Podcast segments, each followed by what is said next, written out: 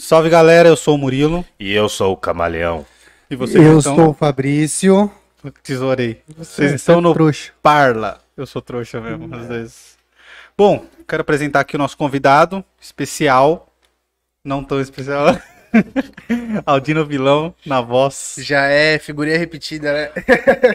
Ah, mas das, é das mano. raras, é das Figurinha raras. repetida é boa, É cara. das que brilha. É. É as brilhantes, né, da última É das Copa, que verdade. brilham. Entendeu? É. Fé em Deus, Soilha. Boa noite. Estamos aqui novamente, dessa vez mais sóbrio do que da última vez. Sem camiseta igual. Sem camiseta igual. Eu fiquei pensando nisso quando eu tava vindo pra cá. Eu falei, caramba, mano, será que ele vai estar de preto também? Meu padrão é preto, velho. Sempre camiseta preta. Eu tô até suja camiseta. Não, mas dá, dá diferenciada. Dá, Do- dá, do- outra dá, Parecia tá. uma floricultura esse lado aqui, né? Mas vocês estavam com camiseta igual? Não lembro, mano. Tava, Tava, as os duas dois- eram florida. Camisa florida preta, florido branco, Não. igualzinho. Ai, então não- eu não lembro, mano. Nossa. E você tá todo piratinha, todo é, hoje eu tô Nicolas pirata. Cagezinho. Da última vez eu tava reizinho. Inclusive tem até âncora na sua camiseta. É, lá, já veio pensado É, já, entendeu? vendo. É, eu vim pra afundar. Eu vim pra afundar tudo. É, o nosso objetivo. É, essa é a ideia. E, mano, boa noite aí pra quem tá vendo a gente. Estamos numa conformidade um pouco diferente aqui, né? Que já, a gente já tá explorando um pouco. E, bom, vamos falar aí do- dos patrocínios rapidinho. Vamos. E vamos chegar chegando. Bom, quero agradecer os patrocinadores que ajudam a gente a fazer isso aqui acontecer. Certo. Movie 8. Se você precisa de uma produ- produtora, se você é um artista, entre no site www.movie8.com.br. Se você tá desesperado em busca da sua arte, se você quer escrever projetos, venha para a Move 8. A Tainã vai aceitar Melhor todos. produtora do mundo. É. Temos também a EC Pinturas, precisou de manutenções residenciais, comerciais, pinturas. Entre lá no Instagram, e.c.pinturas. Dá um tapa no castelo, né? Na Ah, importante, cara. Ô, muda o clima da casa, cara. Tive a casa pintada recentemente e é muito Eu melhor. sei. Eu sei como que é, porque a minha não está pintada. Mas você vai contratar esse pintura. Esse pintura Pretendo, até o final do ano. E arrumou um desses braços aqui que tava Ah, quebrado. Nosso. entendi. Um salve para esse Pinturas aí. Salve. A descrição do, do vídeo tem aqui, os contatos todos que o Murilo tá falando. Todos, todos. Ah, e por fim, Pizzaria Giuseppe. Todos os telefones estão aqui na Giuseppe. descrição. Daqui a pouco tá chegando nossas pizzas aí. Fome. Fome. Quando que você não tá com fome, gordinha? Quando eu como. Imediatamente após acabar, já tá com fome de novo. Bom, E é isso aí, já estamos com o Danone. Agora, agora tem 10% de desconto. Quem pedir na pizzaria Giuseppe, 10% de desconto durante a live. Só que tem que falar que viu no Parla. E que for de, quem for de Jundiaí região, assim, É, tem que ser, se né, você for de longe, só liga lá e fala: Eu queria muito poder pedir, mas eu não posso. Só pra dar uma moral. Manda uma fotinha É, aí só. congestiona o telefone do cara. Não tem problema. Bom, se você for de Jundiaí, peça pizza na pizzaria Giuseppe.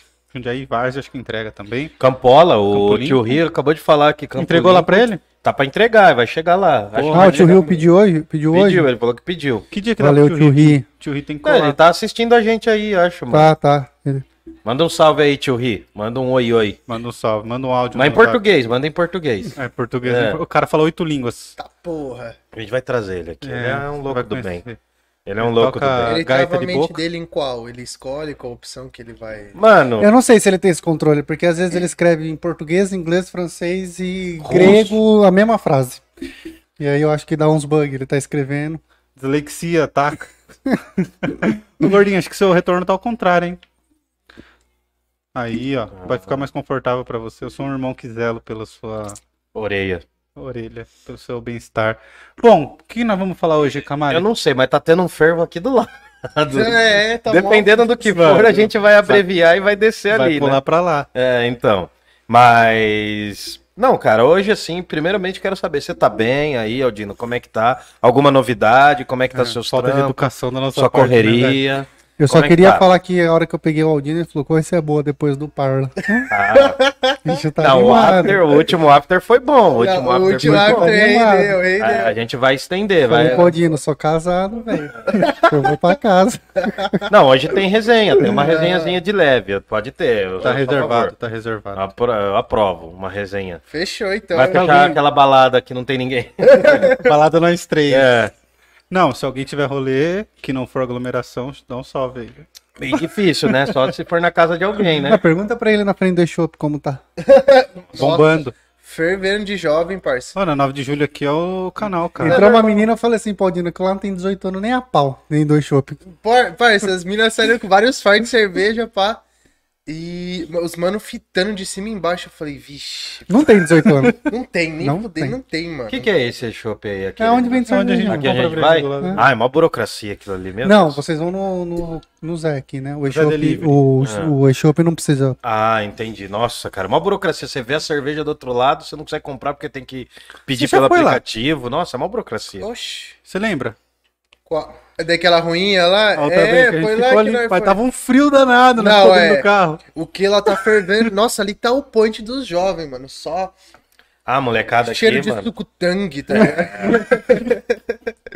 cheiro de sucutang com corote, pra ser mais específico, né? Que aquela molecada... E cigarro ali, de sabor. É. Jundiaí ganhou. É, Jundiaí tem a fama do corote. O cara ficou lá, né? foi, foi no ponto fraco. Eu olhei assim, tipo, fui comprar o cigarro. Eu olhei só tinha. Love é, Strike. Não, só tinha. Camelo, camelo. Eight. Não, era o. Tinha o camelo lá. Não, é, tinha o, cam... o camel, mas o. Camel. o que- A propaganda inteira era desse aqui, mano. Tá Claro que eu não vou mostrar, né? Que não pode, mas. Era do Winston. Cara, tinha tipo 400 variação de Winston no bagulho. Eu falei, porra, a loja da Winston. Não, não sei. Não, não- Onde? que- Nessa mesma loja aí que vocês foram? É. É. Ah, É ali do lado do. Como era o nome daquele lugar? Do rock? Que a Tainã ia. né? hoje é dia de rock, bebê? Aqui em Jundiaí, lugar que toca rock. No Do aldeia, Aldeia. Do lado da Nossa, aldeia. o fervo tá apavorando aqui. E. Não, mas é isso daí, mano. Tem Quer que baixar seu retorno um pouco pra não te atrapalhar? Não, não. Eu tô Porque pra boa. mim não tá, tá de Pra mim boa. também não tá, mano. Cara, tá. tá, tá te atrapalhando aí, A Aldina? festa Não, da Não, Pra mim mano, tá eu nem de tô escutando direito. Qual que é o retorno do Camales? Deixa eu ver. Melhorou? É, tá bom, tá bom. Bora lá. Bom, vamos, raciocinar? vamos começar Vamos, aí. sempre, mano. Qualquer situação. Você é o mais capaz disso. Bom, é, então boa noite aí pra quem tá acompanhando o Parla Podcast. Já se inscreve, já curte, já espalha. né? Mandem aí no, no chat, né? E Já tá manda pra escrito. criançada aí, se inscreve no canal, curta, porque a gente tá aí pra bater mais metas. Pô, faltava nove inscritos. É, a gente tá querendo chegar no 2 mil. Mas, pra verdade, a gente quer chegar nos 2 milhões. Então, milhões. vamos aos pouquinhos aqui. A gente vai crescendo aos poucos. Lembrando que o Parla Podcast é, né, é uma soma de várias atividades. Uma delas é o Filobrizando, que a gente vai trabalhar hoje. Aldino, hoje a proposta é a gente falar o seguinte, cara. Aí a gente faz a pauta agora. Porque a gente não combina nada. Mas, assim, a ideia é a gente falar da questão do setembro amarelo, do lance das, da- das condições da depressão, da, da ans- ansiedade. E aí também trazer uns velho aqui, filósofo morto, pra falar algumas coisas também, se você quiser, mano. Aí fica a seu critério, entendeu? Tem umas coisas boas aqui, se você quiser dar uma olhada aqui, ó. Nossa, caramba, a enciclopédia do Schopenhauer. É, não, mundo como vontade de representação. Eu trouxe aí pra dar uma. Pra falar que a gente lê, né, mano? Só pra dar uma. tirar A uma gente onda. compra né? o livro Falou e... que a gente achou o livro e tal, assim, né? Compra o livro e assiste Ah. o resumo no YouTube. Esse eu acho que você vai gostar porque eu vi um vídeo você falando dele. Esse aqui, ó. Conceito de angústia. Do Kierkegaard. Desespero. Dinamarquês. Esse é Cara, muito bom. eu tô pegando o Kierkegaard muito particularmente pra ser meu objeto de estudo, Aldino, cara. deixa eu só te falar, mano. O mic, ele pega aqui, ó. Desse lado. Então, sobe o mic. E pode isso, abaixar a cabeça. E abaixa, é encosta isso aqui no mic. Ah, Isso. encostar assim? É, deixa que eu arrumo aí pra você. Vai lá, baby. É, eu não sei mexer nessa parada aqui não, Não, a parceiro. gente também não, a gente inventa. na verdade, nada funciona, é tudo virtual. É, isso aqui é tipo tudo cro- chroma key, né? É, na verdade, não tem fundo aqui. A Que nem o gente nem programa tá do... aqui. A gente faz... É igual o programa do Crack Neto. Na verdade, tá cada um na sua casa e a gente tá. Mano, você acredita que eu já encostei nos estúdios do Crack? Pô, cara, nossa. Já. Queria trazer ele aqui, mano, mas. This is impossible. Então, tipo, você tem que falar aqui no mic. Ah, pode pá. Melhorou? Aí, Aí. deu um chiado aí, um É porque ruído. ele relou no, no fio. Aí. Aê, fio. Nossa, tem que gelar mais o Danone, que hoje tá calor, né? Hoje tá quente. Então, e aí a parada é essa, mano. A gente quer falar um pouco disso. E, e só é importante falar, antes de qualquer coisa, mano, que a gente quer tratar do assunto do setembro amarelo, mas não só por uma questão de views, tá ligado? É. Porque assim, a- a- o, grande propósito aqui, antes de qualquer coisa, é se você tem algum problema mais profundo, procure ajuda profissional. Eu não sou um profissional da psicologia, nem da psicanálise, muito menos da psiquiatria. Nem da filosofia, Nem da quase. filosofia também. Mas assim, se você tiver algum problema, cara, sério aí, pra quem estiver ouvindo, tiver algum problema psíquico, alguma angústia, procure profissionais. A, primeira dica, a primeira e única dica é essa. Isso. Tá? Aqui a- a- o vídeo não é só pra gente falar ao Léo sobre isso. Então a ideia é mais ou menos essa, cara. A gente vir com, com uma reflexão sobre o Setembro Amarelo e falar um pouco de como os filósofos eles vão lendo isso, né? Tô- trouxe todos os filósofos trágicos aqui. tem o Schopenhauer, tem o Nietzsche e tem o Kierkegaard. Kierkegaard. Então a gente tá na tragédia aqui, na tragédia plena. E aí é isso, mano. É desenrolar. Por onde você gostaria de começar? Você quer que eu dê o tom, que o Murilo ou o Fabrício dê o tom e a gente vai falando. Seu chefe que eu Não, então, é, eu tô numa, eu tô puxando uma campanha, né, muito particular e voluntária do Setembro Amarelo, né, nas minhas redes agora. Planejei o mês inteiro, tem bastante fit pra acontecer esse mês, é, justamente pra gente debater saúde mental. Eu acho que, é, diferente do que muita gente, né, que posta no Twitter de ironia, nossa, mas você fica o ano inteiro sem falar e em setembro você dá mais visibilidade. Claro que não. A gente discute essas pautas o ano inteiro.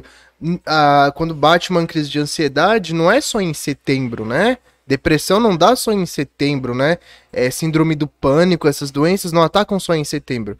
Contudo, setembro é um mês é, icônico para isso, né? De visibilidade, sim. Tal qual outubro rosa para o câncer de mama, mas não quer dizer que só em outubro que acontece esse fenômeno, né? E então essa galera que ironiza muito essa, essa parada, né? Eu acho que tem que ter um pouco mais de senso ou ficar com a boquinha fechada para não, não, não atrapalhar, ou se realmente quiser, não ficar postando também aqueles negócios, nossa, minha DM tá aberta, né?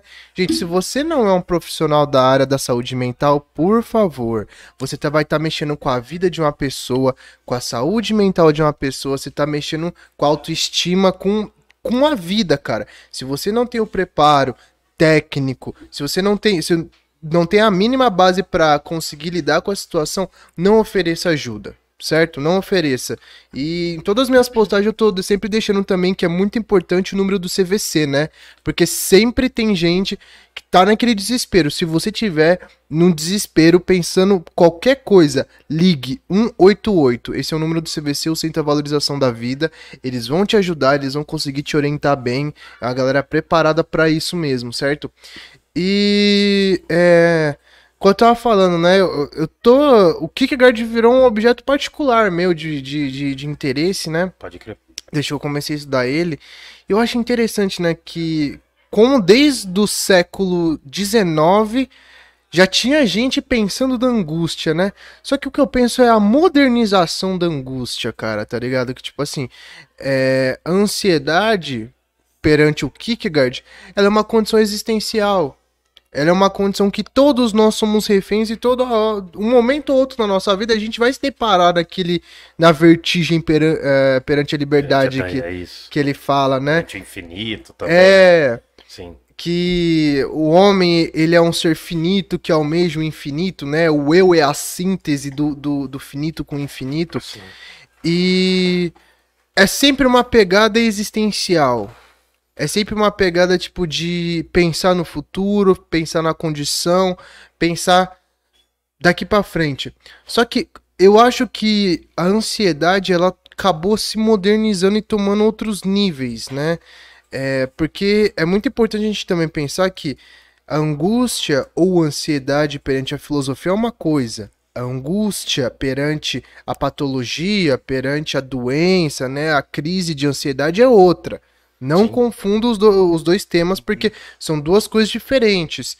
É, enquanto um você tem tratamento clínico, é, você tem toda uma, uma, uma explicação que até a neurociência, que tem todo um porquê que é tratado como uma patologia, que é tratado como uma doença mesmo.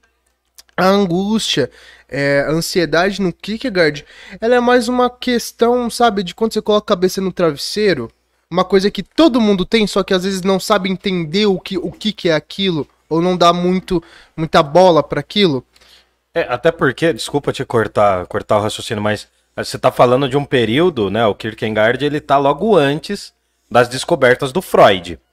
Então a gente tem que levar isso em conta, né? Que era alguma coisa. A angústia aqui, o desespero, as coisas que o Kierkegaard nomeia, eu acho que vão passar a ter um outro nome com o surgimento do Freud, com todas as paradas que ele vai falar da psicanálise, todas as questões que ele vai falar de neurose. E hoje já nem mais é isso também, né? Porque a neurociência vem meio que para completar, o estudo da neurociência vem para completar aquilo que a psicanálise não consegue chegar. Dar um tom mais técnico, mais científico até. E assim, eu quero que você continue aí, tá, o seu raciocínio, mas eu acho que já você falar da modernização da angústia, isso está intimamente relacionado, na sua opinião, à questão das tecnologias ou não? Você acha que as tecnologias influenciaram, né? Vamos supor, vamos colocar a principal tecnologia que é a que a gente mais tem feito uso, celulares, a- o mundo digital. Você acha que isso influ- influenciou até que ponto na, na angústia? Aí eu vou convocar é, um outro filósofo que está sendo meu objeto de estudo, né? Que é o Byung-Chul Han, um filósofo, Coreano, né? é um filósofo sul-coreano, professor da Universidade de Berlim, né? É, cara incrível, incrível. E ele tem um livro que é o Sociedade do Cansaço. Qual é a missão desse livro, né? É justamente entender essas patologias, né? Ele vai chamar de doenças neurais, ataques neurais, né? Ansiedade, angústia, é, depressão, é, TDAH, é, bipolaridade, baixa autoestima, todas essas doenças neurais. E o objetivo do livro dele é tentar entender o que, que aconteceu na sociedade para que isso se tornasse um fenômeno, né? Porque, diferente de uma doença que nem, por exemplo, o coronavírus, que é uma doença de origem de vírus, que tem um agente externo, né? Que tem um, um- uma, uma organização, é um, é um ser vivo ali. A angústia, a, an- a ansiedade, a depressão é sempre o ser humano é, agindo contra ele. É sempre o ser humano se agredindo, né? E ele faz uma análise sociológica e filosófica em cima de por que, que a gente está se atacando tanto ao ponto disso se tornar uma doença viral. Ao ponto de.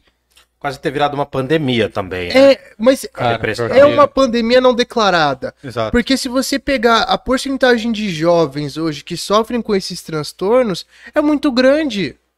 É alarmante. Só que foi normatizado. E cai num discurso de positividade. Como que se combate uma doença que, né, te deixa pra baixo, não te motiva, é uma doença que é, não te faz ficar na cama, só que não por um motivo, quer dizer, acarreta, acarreta sim sintomas físicos, né? Mas de origem do ser humano para como se cura uma coisa que é do próprio ser humano, né? Interno, Sim. E o Byung-Chul Han no livro, ele justamente vai fazer uma análise da sociedade, né? Que antes, né? Ah, isso, eu- até eu na madrugada acabei entrando num abrir sobre isso. A- antes da década de. final da década de 90 para os anos 2000, a gente sempre, em todas as civilizações, sempre existiram um conceito que o Byung-Chul Han chama de alteridade. Todas as civilizações tiveram alteridade. O que, que isso significa? Alteridade é quando, né, vem um vírus no seu, no seu, no seu sistema imunológico, ele vai dec- detectar que aquilo é um corpo estranho. Tem uma alteridade, tem alguma coisa diferente, alterou alguma coisa, tem um, um- o estranho ali. E eu esses dias entrei pra brisar ne- ne- nesse assunto, que é tipo assim, mano, você parar pra pensar, é muito antigo esse conceito de alteridade. Os gregos e depois os romanos, né, que se popularizou em Roma, tinham um adjetivo muito comum, que é popular hoje, a gente sabe, que é os bárbaros. Os bárbaros é um conceito de alteridade. Na Idade Média você tinha os hereges, Sim. os pagões, né? Nas grandes navegações você tinha a- a- os povos sem cultura, né? Segundo os europeus. E isso, segundo o Bill Churang, isso acabou. Quer dizer, o último sinal de alteridade que, que, que o mundo viu, né? Até então, foi justamente a Guerra Fria, né? O bloco capitalista e o bloco socialista. Um socialista não era bem-vindo no mundo ocidental capitalista, tal qual é, um capitalista não era bem-vindo no, no- no- na, hegemonia soviética, né? Nos lados orientais do mundo. Pode crer. E é, ele vai dizer que é justamente a fragmentação, né, a, é, a dissolução, esse desaparecimento da alteridade, onde todos nós nos vemos como igual, que descaracteriza a sociedade. Que nós estamos vivendo uma geração sem característica nenhuma. Todos os jovens se identificam, só que você vai ver as, as características que unem os jovens hoje, né? É uma coisa genérica e meio meio ruim, né? Tipo, que é o consumo de drogas, o consumo de música, o consumo de festa, irresponsabilidade, é... sabe?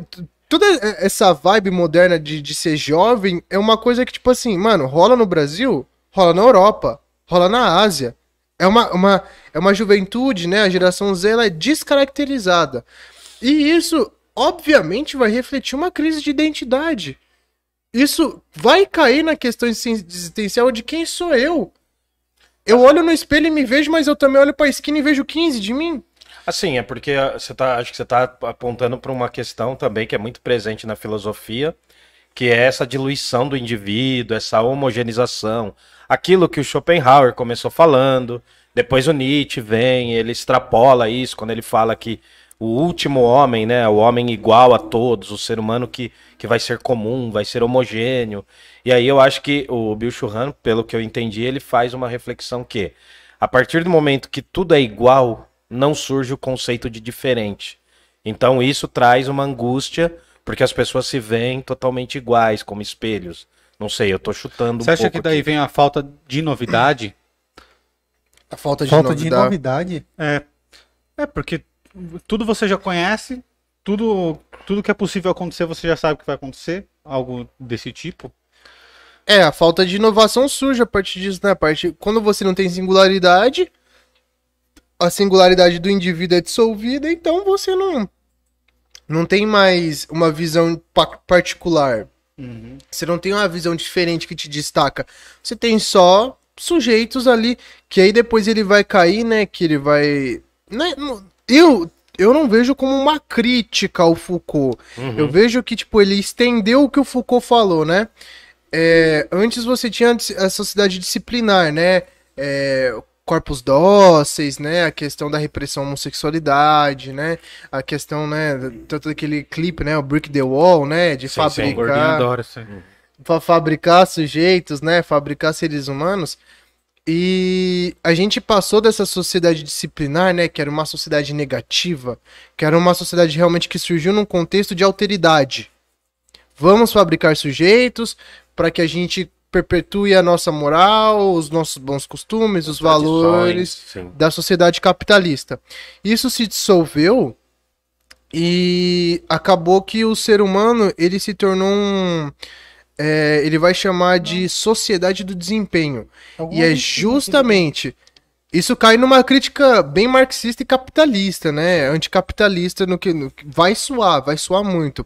Por quê? Quando você entra numa sociedade de desempenho, ele vai dizer que a antiga sociedade do Foucault, que era característica por hospitais, escolas, prisões, Manicômios. manicômios, é, Exército. exército, Todas as instituições como formas de poder, isso. Exatamente. Todas aquelas instituições que eram de controle foram substituídas por academias fitness, por shopping, por Crossfit. balada, por balada, por escritórios, ou seja, todas são relativas ao desempenho. A academia é completamente um link com o seu desempenho físico, né? É, o, o- o esforço, né? Hoje em dia que tá na moda fazer crossfit, fazer isso, aquilo, aquilo outro, né? Então, a sociedade ela caiu no estigma de desempenho, onde a partir do momento que se dissolveu o mal, onde o- o- aquela maldade, né, aquele negativo da sociedade, deixou uma lacuna. E essa lacuna ela foi tomada pelo positivo. Cara, nossa, eu vou ter que te cortar. Então, assim, eu acho que o lance um pouco da depressão e da ansiedade acaba vindo não só pela questão da negatividade da vida, mas sim por essa galera que tá sempre positiva, sabe? Exatamente. Sempre gratilux, sempre, ai, sempre feliz, sempre desempenhando na- no trabalho. Ai, eu tô no job, fazendo aquilo lá que eu gosto, sabe? Aquela, aquela coisa. E também essa, esse fato também, isso se agrega ao fato da gente hoje ser as nossas redes sociais, eu acho. Nossa, eu tô Não tem a ver, fala. cara? Não dá um pouco de angústia? Eu tenho muita angústia. E olha que a gente trabalha com rede social full time aqui, cara. É. A gente criou o nosso desempenho de rede social. A gente É. que dividiu, fez uma tabela aqui. É, mas a gente teve que dividir porque É, também tava eu- osso. Não, eu sou o louco das tabelas. Daí eu, eu sempre quis fazer uma tabela pra gente ter o nosso Instagram tal, do Parla. Cara, mas isso dá muita angústia, velho. Chega, sabe, domingo à tarde. Fala, meu Deus, vai começar uma outra semana que a gente vai ter que correr, ter que correr. fazer. Nossa, é Mas é, é que também a gente tem muito comparativo, apesar de, de ser um comparativo falso, porque assim, a gente trabalha a semana toda, se mata de trabalhar, e por mais que a gente se esforce, que a gente trabalhe, que a gente vai na academia, você olha no Instagram, tá todo mundo mais rico que você, mais bonito que você, viajando mais que você, trabalhando menos que você, e aí você, você se pergunta, pô, o que que eu tô fazendo de errado? É, o mundo virtual não tem espaço pra tristeza, mano. Não tem. E O mundo virtual mundo- não tem. Ele aboliu a tristeza. bem, tá bonito. Característica Vou da cidade do cansaço. Cara, um, é, a hora que você tava falando sobre todos serem iguais, tem um documentário no Netflix explicando a beleza, aquele explicando, não sei se vocês já viram. Não. Assiste, é da hora. Ô, Hilton, E aí tem um- freezer. Tem um que ele explica sobre a beleza. E aí os caras, eles pegam ah, as top models do mundo todo e todas elas têm basicamente e caminham para cada vez mais ter o mesmo rosto, cara. Todas as meninas fazem cirurgias plásticas para ficar com o olho um pouquinho puxado, o lábio ficar do tamanho X, para o formato do rosto ficar quadradinho ou em V, saca? Então, assim, uma modelo chinesa é idêntica a uma modelo brasileira, cara. Saca? Por causa de cirurgias plásticas e tudo mais. E eu acho que isso vai muito de encontro com o que você estava falando sobre se olhar e olhar pro lado, se ver em todo mundo, cara. Ah, cara, até. Só, só antes, eu visuais. vou só ler um chat um pouquinho. Pô, manda aí. Pode ir. Só, só deixa eu falar pra galera mandar no chat. Isso. Nós temos o superchat, nós temos o Pix, que é o pix.parlapodcast.com.br. Como? Fala mais devagar, bebê. Você tá na cultura da ansiedade. Vai lá. pix.parlapodcast.com.br. Essa é a forma pra contribuições avulsas, né? É, umas contribuições pontuais ali. Isso, achar 10 que a milhões de merece. dólares, de euros, a gente aceita. Dá pra. ah, Pix não, acho que não faz. Não Deve fazer vai. vários Pix. ah, faz vários. E tem o Apoia-se. Como que é o, O Apoia? apoia-se é o apoia.se barra Parla Podcast. Lá Hum? você vai ajudar a gente de forma de um pagamento mensal. Então é o apoia.se barra Parla Podcast. Fortalece aí, Se curta, vocês se veem inscreva. valor no nosso trabalho aqui, galera, ajuda a gente aí financeiramente, que dá um gasto fazer isso aqui. E tem o superchat. Temos o Superchat também. Superchat é certeza que vai ser lido. Os outros não é tão certeza assim, se você mandar ali. Hum. Mas é isso. Mandem aí e ajudem a gente. Dá o like, compartilha e se inscreve. se Manda pra mãe, pra doação. avó, pro tio, pros inimigos da HP. Bom, vamos lá. É, o Matheus Verdu mandou sucesso. Pensa numa galera humilde mil grau. Porra, valeu, Vida Verdu. longa Parla. Dia 11 tamo aí, hein? Ah, o podcast dele é de Campinas, aí, ó. Se quiser falar com o Valdir Inclusive, ele depois. falou muito bem de você hoje pra mim.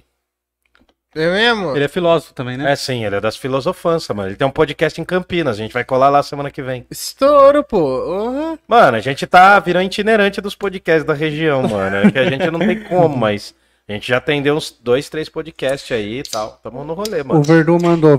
Não, o Verdu não. O Menestrel mandou. Salve quebrada. Mano, Hermétrica. Menestrel é um rapper daqui da região top. Ele tá morando na... Em Ubatuba, agora. Nossa, ele é um Mano, ele rima fudido, demais. fudido, ele rima fudido. demais. Tio Ri reclamou que nós estamos atrasados. 8 Pô, horas tio Ri. atrasados. Ô, desculpa, tio Rito. Acontece. Luara mandou salve. Irene mandou eu estou. A Bia mandou boa noite. Rosa, boa noite. Caroline Nóbrega, boa noite. Gladys, boa noite. Já já vai vir uns nomezinhos aí que, Já eu- já vem, que o vem. conhece. Como é que Vou tá o coração, ficar bebê? quieto, Como é que tá o coração? Olha lá, quieto. A última vez que ele veio aqui, ele brilhou, Nossa velho. senhora, mano. Deu uns vez. BO depois pra mim, hein, parça. Você tá Deu brincando? B.O.? Deu BO Não. depois. Meu Deus do céu, cara. É que a turma não sabe, deixa lá. Não, deixa no reservado. Que Aí é mandamos aqui, ó. reservado. É, o Gerson, ah, o Arthur mandou. O Arthur Mendes, salve, boa noite. Gerson, Salve, Arthur. Gerson Costa, boa noite, turma. Boa noite. O Nicolas Júlio mandou salva Parla. Voltou, menino Nicolas, Nicolas, mano, fazia menino tempo Nicolas, falava. E o voltou. Tio Ri mandou, tô comendo minha pizza e ouvindo Parla. Boa. Só Fala boa. pra pizzaria Giuseppe mandar nossa aqui, que o nosso convidado tá querendo também, pô. Ah, tá E a Luara, Luara mandou. Sentimos a mudança de uma sociedade marcada por propósitos, lutas ideais por uma sociedade de disputa por status. Tribos de identificação visual, estética, isso gera ansiedade por pertencem- pertencimento. Pertencimentos e padrões. É, com certeza, né? Quer que eu releio? Por favor, eu não entendi. Sentimos a mudança. Desculpa. Sentimos a mudança de uma sociedade marcada por propósitos, lutas e ideais por uma sociedade, ideias por uma sociedade de disputa por status, tribos de identidade visual e estética. Isso gera ansiedade por pertencimento Ah, pode crer. e padrões. Per- pertencimento e padrões. É Entendi. real. Isso é muito real mesmo. Bora lá? E aí, mais alguma coisa? Não, é, por enquanto é isso. Ah, valeu, Luara, por participar. Valeu. Chefinha. Cara, Ah. e assim, e puxando agora, puxando agora pro particular, você responde se você quiser, mano. Aqui você é livre. Você já fez análise, já fez, já teve algum O que que foi? Que susto! Você achou que ia falar de anual? Você achou que ia falar É, de eu achei anual? que você ia falar um negócio desse. Anual, anual. Não, eu perguntei se o cara já fez análise. O cara tem a mente suja aqui, ó. Tá com a mente poluída, é muito Tinder. Ele já é da parte da sociedade do cansaço, ó. Nossa Que ele tem que desempenhar no Tinder, tem que desempenhar no trabalho. Então, olha a cara de cansado dele, ó. Então, não, mas assim, é, eu tô falando porque eu já, Já eu já, eu já, já, já tive acompanhamento psicológico, já precisei. Durante três anos da vida, tal, eu fiz, achei isso extremamente importante. Você segue alguma coisa, assim? Eu sei que você tem um lado, um lado religioso e místico muito forte, que você falou no outro episódio. Isso foi da hora, quem quiser depois Mano, foi assiste muito da hora mesmo. né? Você trouxe bastante a visão do candomblé. Não sei como que você tá hoje, porque você é bem Heráclito. Que nem eu, você vai mudando. Você vai mudando, né? Você vai descascando as peles. Mas Ô, enfim. Diga, bebê. acabou minha teia, peça água aí. Ah, tá. E me cortou agora, mas tudo bem. Desculpa. É, então, assim, você já teve algum acompanhamento psicológico, psiquiátrico ou de psicanálise? Alguma parada assim que você precisou, sentiu a necessidade? Fale se você quiser, mano. É, ho- hoje eu faço terapia. Eu faço terapia. É... Eu ia falar até a data, né? Todas as terças eu faço terapia. Por- Todas as terças, às Todo- 15 horas, no Ele endereço... acertou o horário, gente. Ele acertou o horário. Tal. Então, é, hoje eu faço terapia é, pra digerir muita coisa que aconteceu comigo, né? É, e muito por, por conta da minha infância, um pouco da minha história, né? Da minha vida particular, minha relação com meus pais, minha relação com minha família, né? O maior problema da minha vida é minha família. Mas, É de todo É. mundo, filho. Freud E- explica. Freud explica completamente. Frustração sexual e família, é basicamente isso. O seu TCC de Freud tem que ser sobre isso. É, bom, então, ho- hoje eu faço, né? Hoje eu faço terapia. E, cara, é, foi uma decisão muito. Aô, aô. Nossa, parou, cortou o cara no momento mais íntimo da conversa dele. Ô, Bia, paga lá fazendo um favor. Olha só, já tá mandando os outros pagar já, ó. Tá que chegou agora, chegou as comidinhas, mas volta, Passa retorna aí, volta aí. Pode ser, mas ela não vai saber a senha. Não é por aproximação? É, mas eu acho que. Vai lá, bebê, vai lá. Pera aí, então. Passa, passa no nosso cartão lá. O Gordinho tem o cartão mais, mais brilhante de todos aqui. O dele é preto, É o Black. Ô, o Gordinho é rico, velho. Olha. Sequestradores de Júnior. Não E- fala isso. Tá, Só, vai. é, vai. só é difícil de sequestrar, né? O, oh, É, o tamanho, o peso, né, não vai rolar. É. Não, mas retorna aí. Mas Só retornando. queria deixar claro que é calúnia, tá? É, eu eu faço terapia, mas é uma coisa que me conforta muito também, como você falou, meu aspecto religioso, né? Ah, o próprio Kierkegaard, eu, eu gosto do Kierkegaard porque, tipo assim, querendo ou não, dá pra eu encaixar um pouco das coisas que ele fala. Tudo bem que é um contexto cristão, né? Mas eu consigo encaixar na minha fé, entende? E esse amparo religioso, Obviamente, o Nietzsche vai falar que é uma desculpa, né? Ele vai dizer que eu tô sendo um fraco, ele vai dizer que eu tô, que eu tô seguindo uma moral de rebanho, uma parada assim. Só que, mano, aí que eu começo a questionar, né? Tipo, até, até onde você tá disposto a, a ir a pagar só pra, tipo, falar, ah, eu sou foda, encara a vida no cru e no seco, tá Pagar de ligado? niilista. É, tá ligado? Tipo assim, ah, foda-se, não- não- tá, tá sendo um- Tá se sujeitando a uma, uma é desculpa impossível, determinista. Então, cara, não tem. Eu não, eu não, não, não vejo como, entende? Tipo assim, você pode conseguir, você pode conseguir de boa. Só que o maior problema é. Era fake O news. discurso é bonito, mas isso tem efeito na sua vida? Realmente é uma parada. Onde que é a linha tênue, né? Entre o utópico e o real? Onde, tipo assim, o bagulho realmente faz sentido na sua vida e o bagulho que vai. que vai te ajudar, entende? Então, tipo assim, se a sua fé te ajuda em alguma instância, se te conforta, se te, te, te faz refletir sobre alguma coisa, a minha. é, eu caio muito num, num aspecto muito racional na minha fé, né? Tipo assim, pô, tô passando por isso, consigo racionalizar a situação, consigo racionalizar umas paradas, pá. E o amparo religioso ele é muito importante, né? O dito salto da fé. Sim, né? sim, sim, sim. Quando você decidir viver pela pureza da fé e sem ligar para a instituição em si, né? Sem ligar para o discurso, mas pela sua experiência com aquele com aquela entidade, com aquela representação metafísica, seja lá, né, o como um queira descrever. E é justamente, né, esse salto da fé que eu acho que dá um pouco mais de sentido para suportar tudo isso. Eu me encontro, né, é... eu- como eu falei, eu tô, tô muito viciado em Kierkegaard, então eu vou ser muito exemplificado com ele, né? Eu acredito que eu já passei pe- pelos aspectos estéticos que ele falou, né? O- o- Uhum. o- os três aspectos de Kierkegaard, né? Que é o estético, o ético e o religioso. Religioso. Aí o religioso se, se, se dá uma bifurcação em dois, né? Qual que é o primeiro? O estético, né? O aspecto de, ah, meteu o louco, vamos curtir a vida, vamos fiar o pé na jaca, beber, vamos fazer o que tem que fazer e pá, né? Só nos bololozinhos. É, revoada, bolou em Revoadinha. fé. E eh, esse aspecto estético, né? Ele é insuficiente. Ele é suficiente por um momento, que é o efeito, né? Do, do- do- da substância, né? Seja lá o que for, do, do- da sensação do momento, né? Do clima que tá rolando.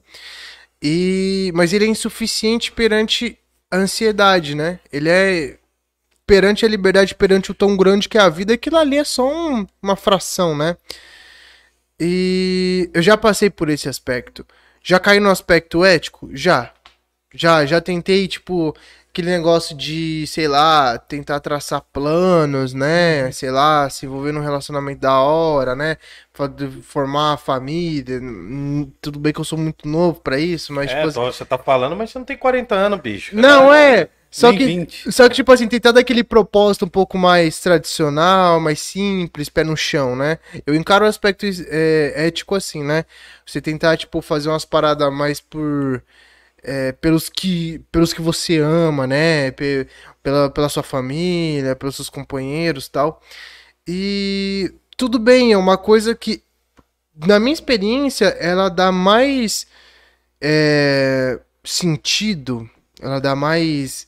é, ela é melhor do que o, que o estético. O estético é completamente egoísta, né? É o famoso Dom Juan, né? E... Que é o temor e tremor dele, né? É, é aquela te- coisa mais voltada pra sexualidade também, né? Isso. Enfim, da hora. E o, e o ético, ele já é um pouco mais coletivo, né? De consciência, né? Não se engajar na luta política, se engajar na sua, su- na sua comunidade, se engajar, é, viver eticamente pelos seus, né? Por você e pelos seus, né? Que ele gosta de colocar o pão de cada dia na mesa pra você, pra sua família, pro seu pessoal, enfim. Só que aquilo ainda não responde, né?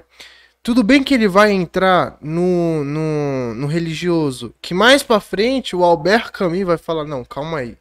Calma, Calma aí que você forçou um pouco a barra, Tá tá aqui o menino aí, ó. Tá aí o menino, É. estrangeiro aí, ó. Ah, o estrangeiro eu ainda não li, cara, eu tô pra comprar Cara, esse não, não, não, livro. mas tranquilo, mano. Mas tem o lance do mito de Sísifo, né? É, tal. o mito de Sísifo é um tema que eu quero chegar, que eu Pode quero crer. chegar daqui a pouco. Que, cara, esse livro foi um divisor de águas na minha vida. O mito de Sísifo foi um livro divisor de águas pra mim. E o aspecto religioso, ele vai se bifurcar em dois, né? Que é o o dogmático. E eu acho que, dizendo de, de um português sincero da minha parte, o de verdade, o real, o bagulho tipo seu com Deus, ou seja lá o nome que você dê, né, pro, pro que você acredita. O. O. Dogmático, ele cai muito naquele negócio de tradição, né? Da ritualística, né? Tipo, ah, vou entrar na igreja, beleza, vamos lá. Tá, eu vou me batizar nas águas porque Minha mãe me ligando. Padrão também. Padrão. Atende Padrão. aí, mano. Atende Padrão. aí, Atende ela velho. Não, ela- atende aí, dá nada, É mano. culpa da sua família, né? Freud explica, velho. Ah, tá suave, vou de- depois eu Não, mandar uma mensagem. Pode atender, velho. Não, mas aqui é informal, mano. Se, ô, se você Fica lá, vão ter. se tá falando é porque tem algum sentido, mano. É, Cara, eu só acho importante a gente explicar o- alguns conceitos que foram citados aí. Por exemplo, o mito de Sísifo, acho que vocês vão. Não, a gente vai falar. lá. Não, mas é que assim, a gente tá basicamente trazendo primeiro os filósofos. O, o Aldino tá destacando um filósofo dinamarquês chamado Soren Kierkegaard, que é do século Você sabe falar XIX. dinamarquês? Ah, só uns palavrões, mano. Só uns palavrões. Eu aprendi com. Aprendi com uns doidos da Noruega, mano. Mas quando eu tava na Argentina. Eu sei falar umas bobagens e sei cantar Unidunité. Canta. É. Ole dole. Não, mas é isso. Acho que é, é- acho que é sueco. Eu acho que é sueco, mas eu vou cantar. É Ole dole duf, kinkelenekov, kofelenebinke ole dule dule dof. Achtung partum p, knuf. É, Ah, Unidunité. Ah, mas eu acho que é em sueco. Foi uma Glória aluna minha que me ensinou. Hã? Glória Odin. Glória, Glória Odin, é. Skol. Não, escola, escola, escola a gente sabe, né? Mas enfim. Então o o Aldino tá vindo com um filo. Ó, tem. São quatro ou cinco filósofos que Murilo, são celular pra importantes. carregar. E aí o que acontece? Tem o Schopenhauer, que eu acho que é o cara que abre para essa questão da existência, ao ser o primeiro filósofo ateu, assumidamente ateu. Ele é um filósofo da Alemanha, do começo do século XIX. Nem existia Alemanha ainda, mas enfim. Arthur Schopenhauer. Rússia. Daí depois, vem, isso, Prússia. E depois vem um cara chamado, que eu, eu vou falar só dos que eu acho que a gente vai acabar tocando. Depois vem um cara que é meio discípulo do Schopenhauer, que é o próprio Nietzsche, né, que foi ler a obra do Schopenhauer e daí se decidiu pela filosofia. Aí, quase na mesma época, tem o Kierkegaard. Tanto que tinha um amigo do Nietzsche que falava, lê o Kierkegaard, que ele parece contigo, tá ligado? Tem um cara no final da vida do Nietzsche quando ele já tá Claudino. desbaratinando assim, ele fala o que? Ele fala assim, ó, vai, eh, ele fala pro Nietzsche assim, vai ler o Kierkegaard, que ele é muito parecido contigo. Mas o Kierkegaard não é contemporâneo do Schopenhauer? Não, não, o não, então, o Kierkegaard pega, ele tá entre o Schopenhauer e o Nietzsche. Eles estão na mesma época. É, é, eu O- sei que. é, é, enquanto É tipo tem aquela linha do. É, En- Enquanto tem aquela linha do positivismo, né, com Hegel, surge, é, pelo que eu lembro, com Kierkegaard e com Schopenhauer, são as duas raízes, porque o Kierkegaard ele é de mil, é, 1808, pô. Não, não, mas o, o Kierkegaard ele vai, ele vai viver até acho que 1870 e pouco, não. O Kierkegaard é um pouco posterior, não lembro a data que ele nasceu agora. Mas é, é muito próximo, não tô falando É, pra ele é, ler o cara é. vivo. Eu tô falando conceitualmente. O Nietzsche, o Kierkegaard e o Schopenhauer, eles não viveram juntos na mesma Isso, época. isso. Mas eles são chamados de pré-existencialistas. Esse termo que eu queria cair também. Isso, porque depois, no século XX, vai ter o cara lá, o Heidegger, vai ter todos os caras, Jean até chegar no Sartre. Jean-Paul Sartre e, na, e no Albert Camus. Que aí são os existencialistas pra valer, que começa com o cristianismo, enfim, mas aí é outra história. Você sabe uma curiosidade que o que o quando o Sartre teve aqui no Brasil, ele foi num terreiro de Candomblé e ele e a Simone Beauvoir jogaram búzio e Sim. Caralho, sério? o Sartre, ele é de Oxalá e a Simone Beauvoir É. de Oxum. Pô, que Eles- da hora, é, mano. eles ficaram maravilhados, né, cara? Anos O 50 e Camus 60. também, só que o Camus Depois tretou com os caras, né? É, Então, o Camus ele teve um. Ele soltou um comentário bem infeliz. Escrotinho, assim. Bem escrotinho sobre o candomblé, tá ligado? É. Por mais que eu goste dele, eu tenho uma certa rixinha dele que porra, xingou minha religião. Não, mas o caralho. Camus foi importante, inclusive, pra aquele filme lá, mano, o Orfeu Negro. O Orfeu Negro, que foi do Vinícius de Moraes e tal, tem a mão do Camus no meio. Tem a mão dos existencialistas como um todo, né, esse filme. Mas não, o, o que eu tô querendo dizer é o seguinte, nós estamos falando do 19 e do 20, a gente não pode esquecer também do Freud, que eu acho que o Freud é o cara que vai formalizar as paradas do consciente, do inconsciente, entendeu? Todos os filósofos, eles falam muito bem dessa angústia humana, na minha opinião, Aldino, pode ser bobagem. Todos esses filósofos aí que eu citei, Schopenhauer, Nietzsche, o Kierkegaard, depois Albert Camus, depois o Jean-Paul Sartre, ele- o Merleau-Ponty também, eles falam muito bem dessa questão existencial. O Nietzsche vem com a filosofia da vida. Mas o cara que dá, a- ele cria o dicionário pra gente entender isso, na minha opinião, é o Freud. Porque é o Freud que traz essa noção de inconsciente, subconsciente. Pulsão do de ego, do- vida, pulsão é, de morte. entendeu? Então, eu acho que assim, é impossível falar de depressão sem a gente chegar, sem a gente resvalar no Freud, entendeu? Mas essa é uma viagem minha. Mano, eu concordo. É, eu, eu estudei Freud ano passado um pouco, né, Pra fazer alguns materiais sobre ele. É, não cheguei a ler a Interpretação dos Sonhos, mas eu peguei alguns artigos que eu lembro vagamente. Cara, eu acho que o que mais pode cair nisso é. Bom, é uma análise muito rasa de quem não, não, não se aprofundou no assunto, né? Não, mas é que a que gente tá pra sabe trocar ideia, que filosofia dá de só, boteco, só, só uma pincelada pelo que eu sei que eu estudei dele, né? Que é a pulsão de morte, né, cara? Eu acho que nós vivemos uma supervalorização da pulsão de morte. Por quê? O tanto de piada autodepreciativa que a gente faz, que é inconsciente, entende? Sabe? Comparações depreciativas, o ser humano é, automaticamente se ligando inferior ao outro pela pulsão de morte, gerando justamente é, todos esses sintomas que desagam na depressão, né? Desagam nessas, nesses ataques neurais, né? E eu acho um outro aspecto importante também que eu acho que a gente podia tocar mais pra frente, que é a, é a liquidez, né, cara? Não, isso é importante. Cara, quando a gente não tem uma coisa a pegar, quando a gente sabe que é descartável, não, não tem um valor, né, profundo Sim. pra gente. E decorrente disso, cara, é aquilo, se torna banal. Se torna tipo assim, tá, eu posso conseguir outro, posso comprar outro. Só que o que a galera não entende é que não é sobre ser substituível, é justamente criar um laço insubstituível. E essa efemeridade toda, né? Essa liquidez toda, essa questão de ah, é- tudo é substituível no, no, no século XXI, e pra pra melhor ainda, né? De uma perspectiva, É, né? é. De, Sempre de novo, upgrade. sempre alguma coisa nova. Ex- Aplicativo que atualiza essa porra. Exatamente. Sempre uma perspectiva de se eu abrir mão eu consigo uma coisa melhor, você tá é, constantemente estabelecendo um laço que você sabe que vai ser desfeito e surge uma certa apatia. Sabe? A pessoa não, não dá valor naquilo. É uma coisa meio que apática. Consta- é, consequentemente, você tá constantemente insatisfeito. É, exatamente. Tipo, nada te agrada. Porque você sabe que possa não ter no momento, mas no momento outro vai surgir alguma coisa melhor. Você já tem essa certeza de evolução, né? De desenvolvimento. É, a lei do consumo também é um pouco isso, você não acha, mano? Me parece Eu acho que, o tipo, ah, você capitalismo em si, tá Você ligado? sempre tendo uma coisa nova, tendo, sempre tendo uma opção, você não tem um pouco essa noção de que ah, nada mais importa, tudo é igual, assim. Sei lá, não. É, a gente cai Bate. justamente na vontade de Schopenhauer, né? Um, é um macaco cego. Sim, o ser humano é um macaco cego que só quer perpetuar a espécie. Tem Mas vocês acham que a pandemia deu um- uma desacelerada nisso e as pessoas começam a dar mais valor em algumas, algumas coisas? Eu tenho Não. uma opinião sobre isso. Eu quero ouvir. Eu Eu acho quero. que tá muito pior, mano. Você Eu acho que que os índices, os índices.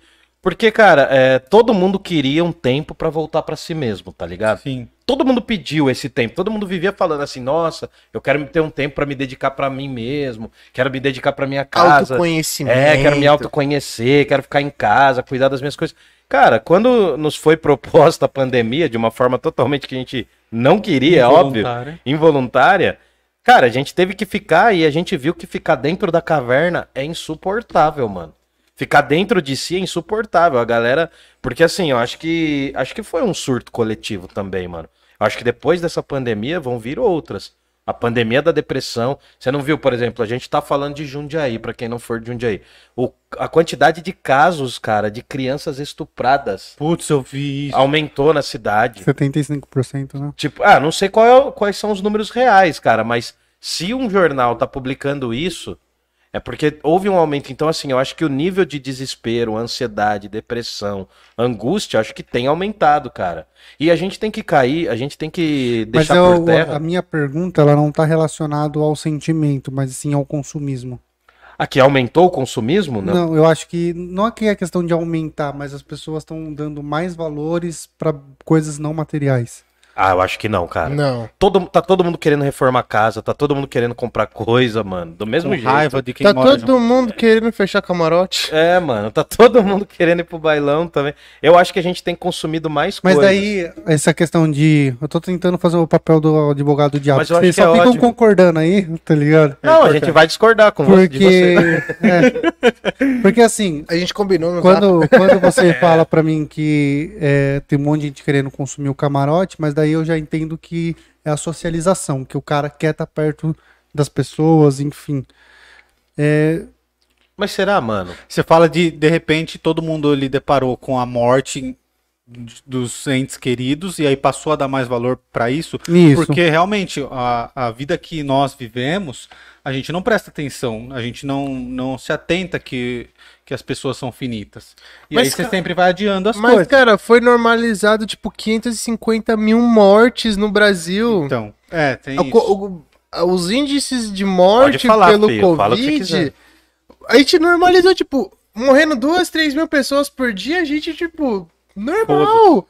Continua a Vamos trabalhar, viajar, continua, viver, é, é. continua home office. A economia não pode quebrar. Exatamente. Então, tipo assim, na minha visão, olhando assim, né, com toda a experiência da pandemia, claro que ainda não acabou, né?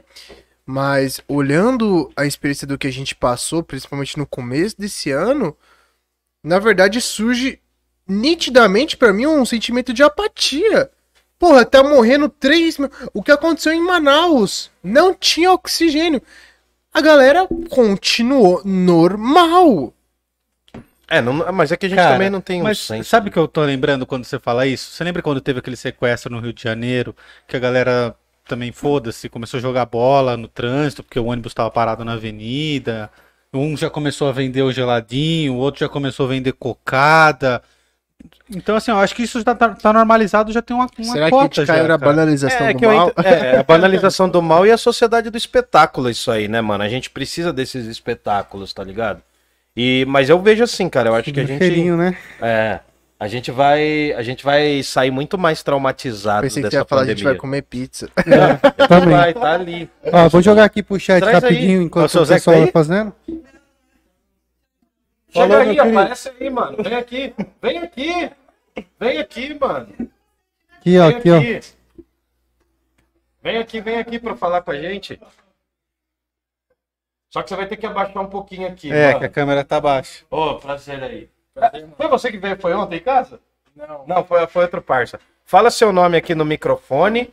Pode falar, mano. Meu nome é Geraldo, mano. Geraldo, Geraldo. prazer. É, você é daqui de Jundiaí também? Não, eu era. Eu sou de Jarinu. Jarinu. Mas mora aqui. Moro aqui agora. Cara, a gente tem um podcast aqui. Obrigado por ah, fazer esse, esse trampo pra gente. A gente sabe que o lance da- dos aplicativos aí, o pessoal se ferrou muito. É. Se você quiser mandar algum recado aí, cara, quiser mandar um beijo pra, pra, pra parceira aí, pro parceiro, Só pode usar o microfone aí, pode falar o que você quiser, mano. Ah, dessa vez eu não vou mandar beijo pro parceiro, não, porque não tem. Ele está à procura de um grande amor aí, ó. Se vocês conhecerem aí, ó, mandem cartinhas. Cartinha não, né? Não, cartinha Não existe não. mais isso. Manda Parece Santos. Pede, pede uma pizza no Giuseppe Pede uma pizza na e pizzaria fala pro Giuseppe. motoboy do Parla entregar. Fala pro Geraldo colar. Se É. o Geraldo colar, aí é, é match. Só é alegria. match. Mas quer dar algum recado, mandar alguma coisa? Você tá, você tá naquela tela insensível ali, ó, da tecnologia. Não, hoje eu não quero, não. Ô, mas prazer, obrigado aí por fazer Valeu, mano, mano. nosso trampo, cara. Obrigado mesmo, hein, cara. Obrigado. A gente sabe que vocês estão trampando muito, absurdamente, cara.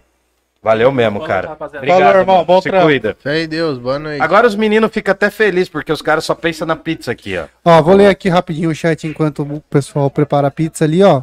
Uhum. Dudu Di. Caralho, Aldino. Só isso. Não, Só isso. é que meio deu um negócio assim. Caralho, Aldino, o mito de Sísifo, Sísifo é isso? Sísifo. Isso. Foi- é, também foi extremamente importante pra mim. Fiquei feliz por ter me seguido no Insta. Quem sabe um dia trocamos umas ideias. Esse é o Aí ele momento mandou. também. Original, Crazy de Diamante na casa. Ah, eu manjo quem que é esse mano. Forte abraço aí, Crazy Diamond. Você é foda, pai. Crazy Diamond. Diamond. Tamo junto. Like a diamond. Aí o, o Gui Pacheco Acho que ele é mandou. da ZL, esse pá. VL. É Da hora, mano. O Gui Pacheco mandou salve galera. A Isaura mandou um salve. Galera, já vai se inscrevendo no canal, hein? Já Não, vai curtindo. Se o cara comentou, ele já tá inscrito. Ah, então tá, Aí mano. o- Vamos bater 2 mil hoje. O Guilherme mandou salve Corinthians. Vai, Corinthians. A Isaura mandou boa noite, salve pessoal. Aí o tio Ri mandou assim, ó. Mas esse é o problema. Primeiro número é difícil para um brasileiro. Primeiro número é difícil para um brasileiro médio ou para a população continentais a entenderem. Agora começa a pôr nome nas pessoas. Contar um pouquinho da história de cada um. Não Nossa, entendi. Não, mas peraí, não, mas. Não, eu não li errado não. Manda de novo depois pra gente entender Mas que esse é o problema. Um número é difícil para um brasileiro médio. Acho que ele está falando da Ah. parte de número. Hum. Ou, Não, para a eu acho popula- que dá banalização de Isso. um número de mortes. ou para a Ah, população sim. Ah. continentais entenderem agora, começa a pôr nome, nome nas pessoas. É quase 600 mil mortos, né, cara? Contar É um uma pouquinho tragédia. da história de cada um. Sim, ah, sim. eu tô... entendi, agora. Entendi. é. Não, As vidas e- perdidas. E então. se continuasse no negacionismo, ia bater um milhão rapidinho, cara. É Cara, que a gente imagino- começou a vacinar em massa, né? Cara, imagina se não tivesse nem chegou a vacina, não tivesse nem tido aquele momento em março, que a gente ficou. Foi, foi bem pouco, mas a gente ficar duas, três semanas recluso, cara. Imagina, eu já teria batido 2 milhões, cara. Com certeza. Ah, mas você não Mais alguém dúvida. aí, gordinho? Não. Ah, Elizabeth mandou. Boa noite pra vocês. Oi, Elizabeth, tá Cadê aqui o o Danone? Danone? ó. O Danone, ó. A gente tá aqui com o Danone. Põe na Fala geral. que você viu o vídeo que eu mandei. Eu vou falar, calma, você não dá tempo pra eu respirar. Você é muito ansioso, cara. Você é da sociedade do cansaço. Eu sou bem Ele- cansaço. Elizabeth, eu vi o vídeo, Dá eu pra- queria postar Murilo. o seu vídeo. Eu queria postar o seu vídeo, queria divulgar o seu vídeo, você não me deixou. Mas eu tá aqui, ó. O Danone tá aqui e é nós, é nós, tá? Um beijo pra você. Nós estamos com uma plateia aqui hoje, ó. Tem. Tá uma galera aqui, a Tio Ri me Bea. deu bronca, falou pra eu Tá. ler as vírgulas. Foi mal, Ele não consegue, ele tem dislexia, cara. É, vamos, vamos respeitar a limitação. A Bea tá aqui. Não, eu tô falando na boa. Eu sei. A Bea tá aqui, a Tainã tá aqui, o Rafael tá aqui, o Naue também tá aqui, um amigo nosso também. É estagiário agora? Contratado? Passou o papel? Ah, então tá. Pizzaria Giuseppe, hein? Onde você come, come, come e não se cansa. Aqui também é o único canal que o pessoal me vê comendo. Ah, então, mano, aproveita, já põe um close no dente dele ali, ó. E, cara, não, mas vamos lá, né, mano? Vamos lá, não vamos deixar essa galera com vontade. Não, Se vamos. você quiser comer a pizza, é só ligar na Pizzaria Giuseppe, tá obrigado, bom? Tainá. Pizzaria Giuseppe, fala que viu aqui no Parla Podcast e ganha 10% de desconto. É nóis. Obrigado, viu, Tainan? Não falei. Mas desculpa aí, foi mal. Pô, valeu, Mas gente. subentende que tá agradecido. Jantinha, né, filho? Ô, reparei. graças. É um Claudinho. Jantinha. O Aldino vai de leve hoje, hein, Aldino? Gente, eu saí duas horas de casa hoje. Não, Vixe. eu parei, eu parei. Então eu tá numa sede. Eu não comi nada, nem almocei. Eu comi. Não, é, não vai tomar nada, não? Ah, você tá no trabalho, né? Não pode. Ah, tá. Pega aí, mano. Ah, Ah, tá. Não, mas pega essa aqui que tem muitas aqui já, ó. É. Cara, não, eu entendo essa parada, né, mano? Mas assim, a situação. Acho que não só da pandemia, cara, porque tem um detalhe que a gente tem que falar. Ainda em cima daquilo que o Murilo tinha dito, o Fabrício tinha dito. Porque a gente fala agora do setembro amarelo, a gente traz essa questão da depressão. Porque o que é o setembro amarelo? É uma prevenção contra os casos de suicídio. A gente sabe que tem aí, em média, é, se eu não me engano, quanto que é? 40 Um segundos. A cada 40 segundos, no segundos- mundo tem um suicídio, né? isso. E no Brasil, o, o que acontece? Um dos maiores a cada motivos. 46 minutos 46 minutos. no Brasil. Um dos maiores motivos para a depressão, para o suicídio, é a depressão ou algum outro problema psíquico. Então, a gente falar de suicídio e falar de depressão, angústia, ansiedade estão intimamente relacionados. Como que a gente pode entender isso? Se a gente tentar lidar com as questões do suicídio, a gente vai ser jogado diretamente para as questões psíquicas da depressão. E aí, ao tentar entender a depressão, é, é buscar, né, tentar interpretar. Você pode pegar mais um pedaço lá, mano. Fica tranquilo, tem mais pizza lá. E o que acontece? Lidar com essas questões de depressão é extremamente fundamental, cara. Durante muitas décadas, a, a questão do psicólogo, do psiquiatra foi tido como o médico de loucos apenas. A própria noção de loucura era de um modo, né? A própria noção de loucura era de um modo tal que impedia qualquer respeito em relação a essas áreas. Então o que a gente está querendo trazer aqui, volto a dizer, mano, é sério, porque a gente não tá aqui fazendo uma live só para ganhar biscoitinho e like, não é isso. A gente tá querendo dizer que, primeiramente, Se você tem um problema psíquico, se você tem um problema emocional grave, se você não consegue interpretar os problemas que você tem, né? Porque às vezes rola isso também. A pessoa não consegue saber por que ela tem tanta tristeza, ela não consegue entender por que ela sofre tanto sem saber o motivo. Procure um especialista. O primeiro caminho é procurar um psicólogo. Né? É. O, o que eles encaminham é um psicólogo ou um psicanalista. E aí a gente entra em duas, infelizmente, em duas hipocrisias, na minha opinião. Primeiro é o fato de que os atendimentos nessas áreas são muito privilegiados. São. São para pessoas que têm poder aquisitivo bom. E o segundo, cara, é que a gente tem que entender que a depressão não surge só porque a pessoa está triste. Ô, Albino, se eu só dar uma, um adendo Diga, aqui, diga. o CVV, eu coloquei o link do chat na descrição e o telefone também na descrição, beleza? CVV, sim, beleza. Agora eles têm chat também. Beleza, ótimo. Legal. Então, assim, a depressão não acontece só porque a pessoa está triste. A depressão é um fator sociocultural, econômico, político. É por isso que eu acho que na depressão a gente, ah, na- durante a pandemia, a gente vai ver um avanço desses casos de depressão nos próximos anos. É uma das maiores causas para afastamento de trabalho. Então a gente tem que entender o seguinte: que depressão também é baixo poder aquisitivo, desigualdade social, isso tá tudo relacionado. 100 reais, bujão de gás. Pô, 100 reais. Nossa, cara. 120, Ô, eu, né? tive, eu tive que comprar semana passada, cara. Quase chorei, mano. Quase chorei, Você cara. viu Pô. a família que se queimou tentando cozinhar com álcool, mano? Não. Eu vi. Sim. Pesado. né? Caralho, como valeu, irmão. rolou isso? Mano, e como é que você vai trabalhar a saúde mental de uma pessoa que vê os filhos passar fome, né? Cara, impossível. E, e aí o cara às vezes sem ter o que fazer, né? Porque não tem emprego, às vezes não pode sair. E outra coisa que acontece também é o, o- o- a pandemia para um rico ficar recluso é uma coisa, né, cara? Agora para quem É mora num barraco, espiritual. Retiro, É. retiro espiritual. Agora, pra quem mora em barraco, pra quem é obrigado a trabalhar, é foda. E, e outra coisa que eu, advogando, cara, uma dificuldade que eu tive muito, era pra explicar pro trabalhador como ele podia pegar um ônibus pra ir trabalhar e não podia ir no bar no final de semana. Ah, mas é claro, né? Claro, é uma contradição em. Cara, mas eh, imagina, por exemplo, os transportes, mano, ultra lotados, cara. Cara, a gente, a gente tinha que estar discutindo a acessibilidade dos transportes.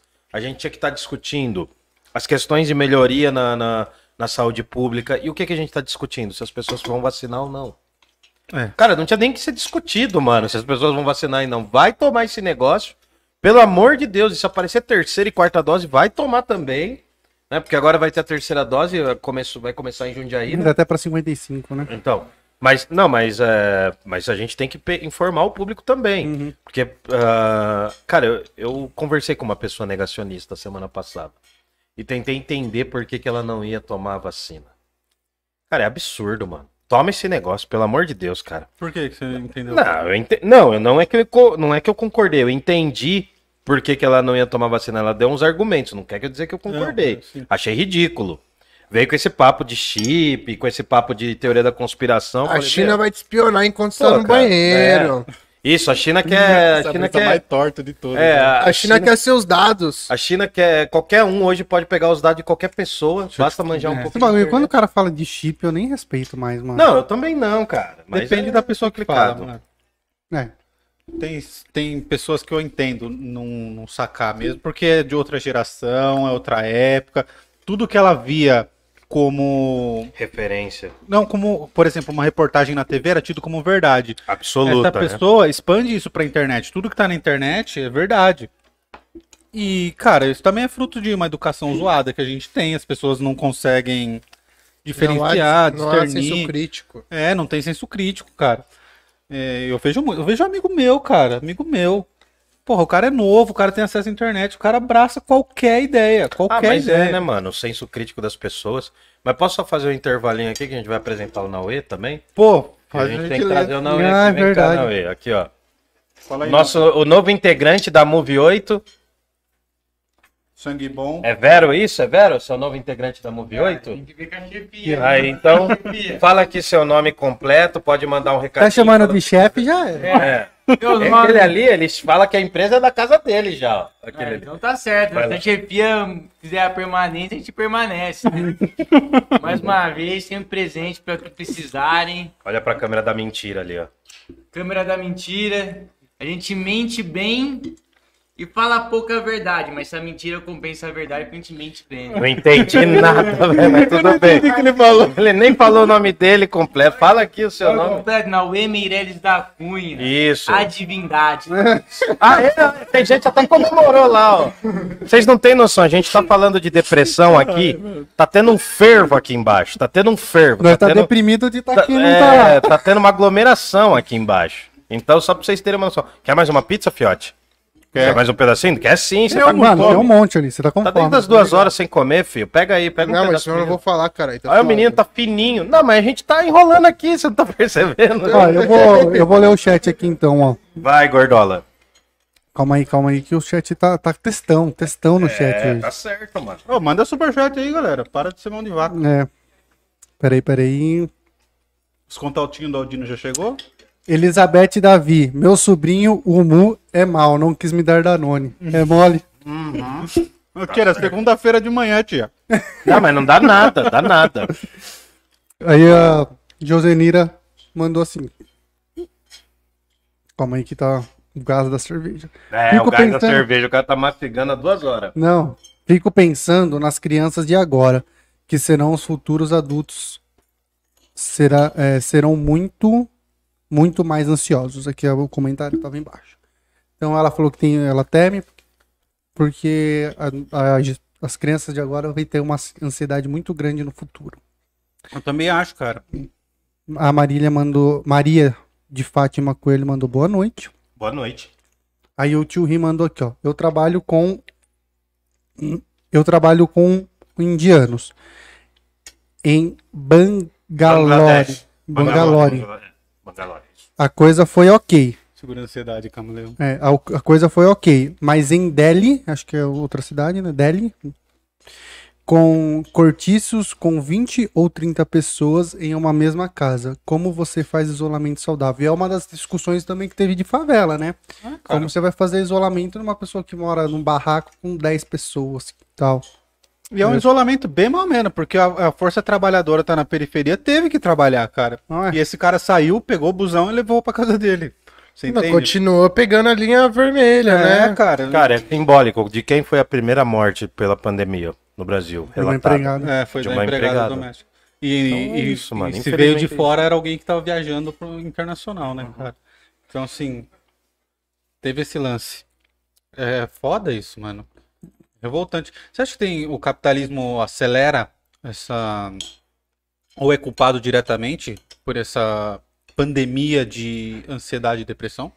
Porra, com certeza. É justamente isso que o Bill Schuhanger, ele, ele dá umas alfinetadas muito, muito, muito cirúrgica no, no, no Sociedade do Cansaço, quando ele diz assim, é... Ele não diz com essas palavras, mas a nossa interpretação leva a gente a concluir isso, né? Tipo assim, antes, na sociedade disciplinar do Foucault, você tinha aquele negócio, vigiar e punir. Se você não bater tal meta, você vai ser punido, vai ser Aham. descontado do seu salário, ser mandado embora. En- enfim, haveria uma punição. Na sociedade de desempenho, você tem justamente o contrário. Você tem o seu patrão, de vez ele te cobrar, ele te incentiva. Não, bate aquela meta. Não, você pode. Aí você se sente mal, né? Ele coloca até no livro o logo da campanha do Obama, né? Yes, we can. Sim. A sociedade de desempenho é marcada por isso, né? Por um positivo comum onde todo mundo fica se incentivando, só que quando reflete a si mesmo, é, acaba num- em três estágios, né? Primeiro, a ansiedade para entregar o seu Resultado. seu resultado. Segundo, a decepção, que é não ter conseguido atingir as expectativas. E quando isso vai se repetindo, vai se repetindo por quê? Qual é o padrão do capitalismo hoje? Além do homem, além do homem não do Nietzsche, mas além do homem biológico. Porque a partir do momento que você tem que virar à noite à base de café ou energético para a partir do momento que você tem que virar Pode pá. Os caras estão na pizza aqui. É, a gente tá. Não, tá hoje é a festa da pizza, filho. Pega mais um pedaço depois. Ah, eu vou pegar também. Fechou, fechou, eu aceito também.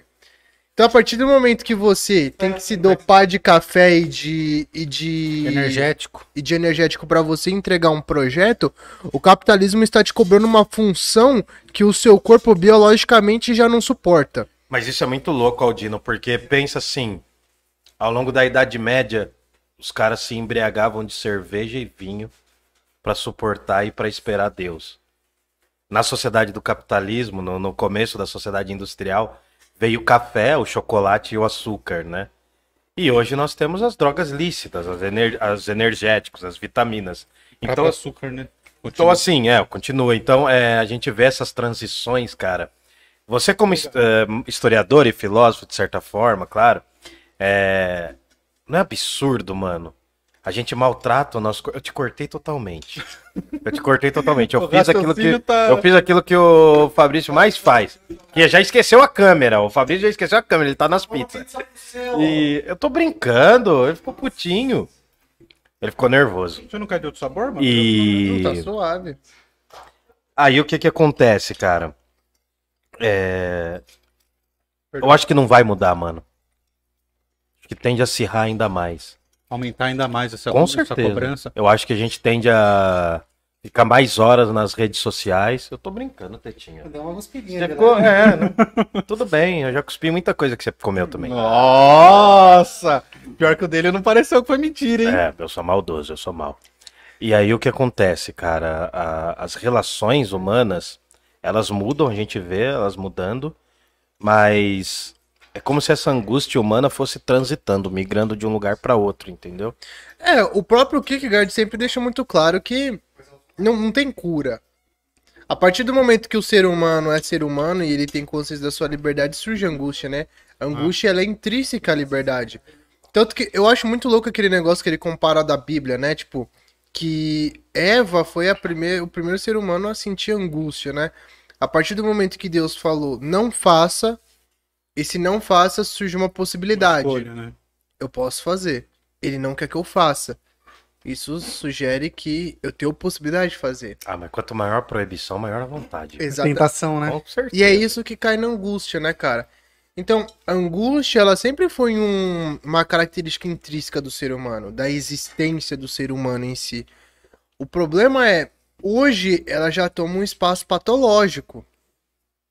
Hoje ela já toma um espaço de acarretar, é, sabe, im- impedir de diversos acontecimentos na vida das pessoas. Quantas noites a galera não perde por conta de uma crise de ansiedade, né? Ou como o corpo daquela pessoa é afetado naquilo, né? E, e hoje a gente recorre justamente também a tratamentos médicos, né? é, sobre ansiedade. Então, é, sempre, sempre houve ansiedade. Mas o que eu percebo é, tudo bem que aí já é uma coisa mais para psiquiatra dizer, né? Que é uma coisa mais clínica. Mas a partir do. Qual foi o momento em que houve essa transição, né? Do existencial pro patológico? Que o que me preocupa muito é o patológico. É a Eu sabia galera que tem crise de ansiedade na sala de aula, no escritório, no Cara. ônibus. Eu posso falar como o universo da escola. Você já deu alguma aula, assim, alguma coisa? Já tá... Dentro da sala de aula, não. Então, cara, nossa, sala de aula é. Na verdade, uma sala de aula hoje, hoje, desde do avanço dessa noção do TDAH, dos déficits de atenção, da- das formas, né, de dislexia, descalculia, a- as escolas, o ambiente das escolas se tornou, como eu posso dizer assim, sem parecer muito forte, assim, mas se tornou uma farmácia lícita, mano. Uma farmácia, porque o que a gente tem hoje, né, eu dei aula, dei aula oito anos no mesmo lugar. E você deu aula numa escola privilegiada. assim, né, Isso. cara? É, uma escola relativamente alunos- privilegiada. E aí, cara, o que acontecia, mano, é que dava, é, dava fevereiro, começavam as aulas, né? Logo no planejamento começavam as aulas, cara. A primeira coisa que a gente recebia eram os laudos médicos dos alunos. Sério? laudos psicológicos. É. Déficit de atenção, problemas no. Na, na- como que chama? Problemas no, no processo auditivo, déficit de cálculo. Cara, a primeira coisa. a- Vinha uma enxurrada de e-mails Pra falar de todos os problemas antes da gente conhecer os alunos. Então, se tivesse algum aluno novo, a gente já sabia mais ou menos se tinha ou não. E aí o que acontece, cara?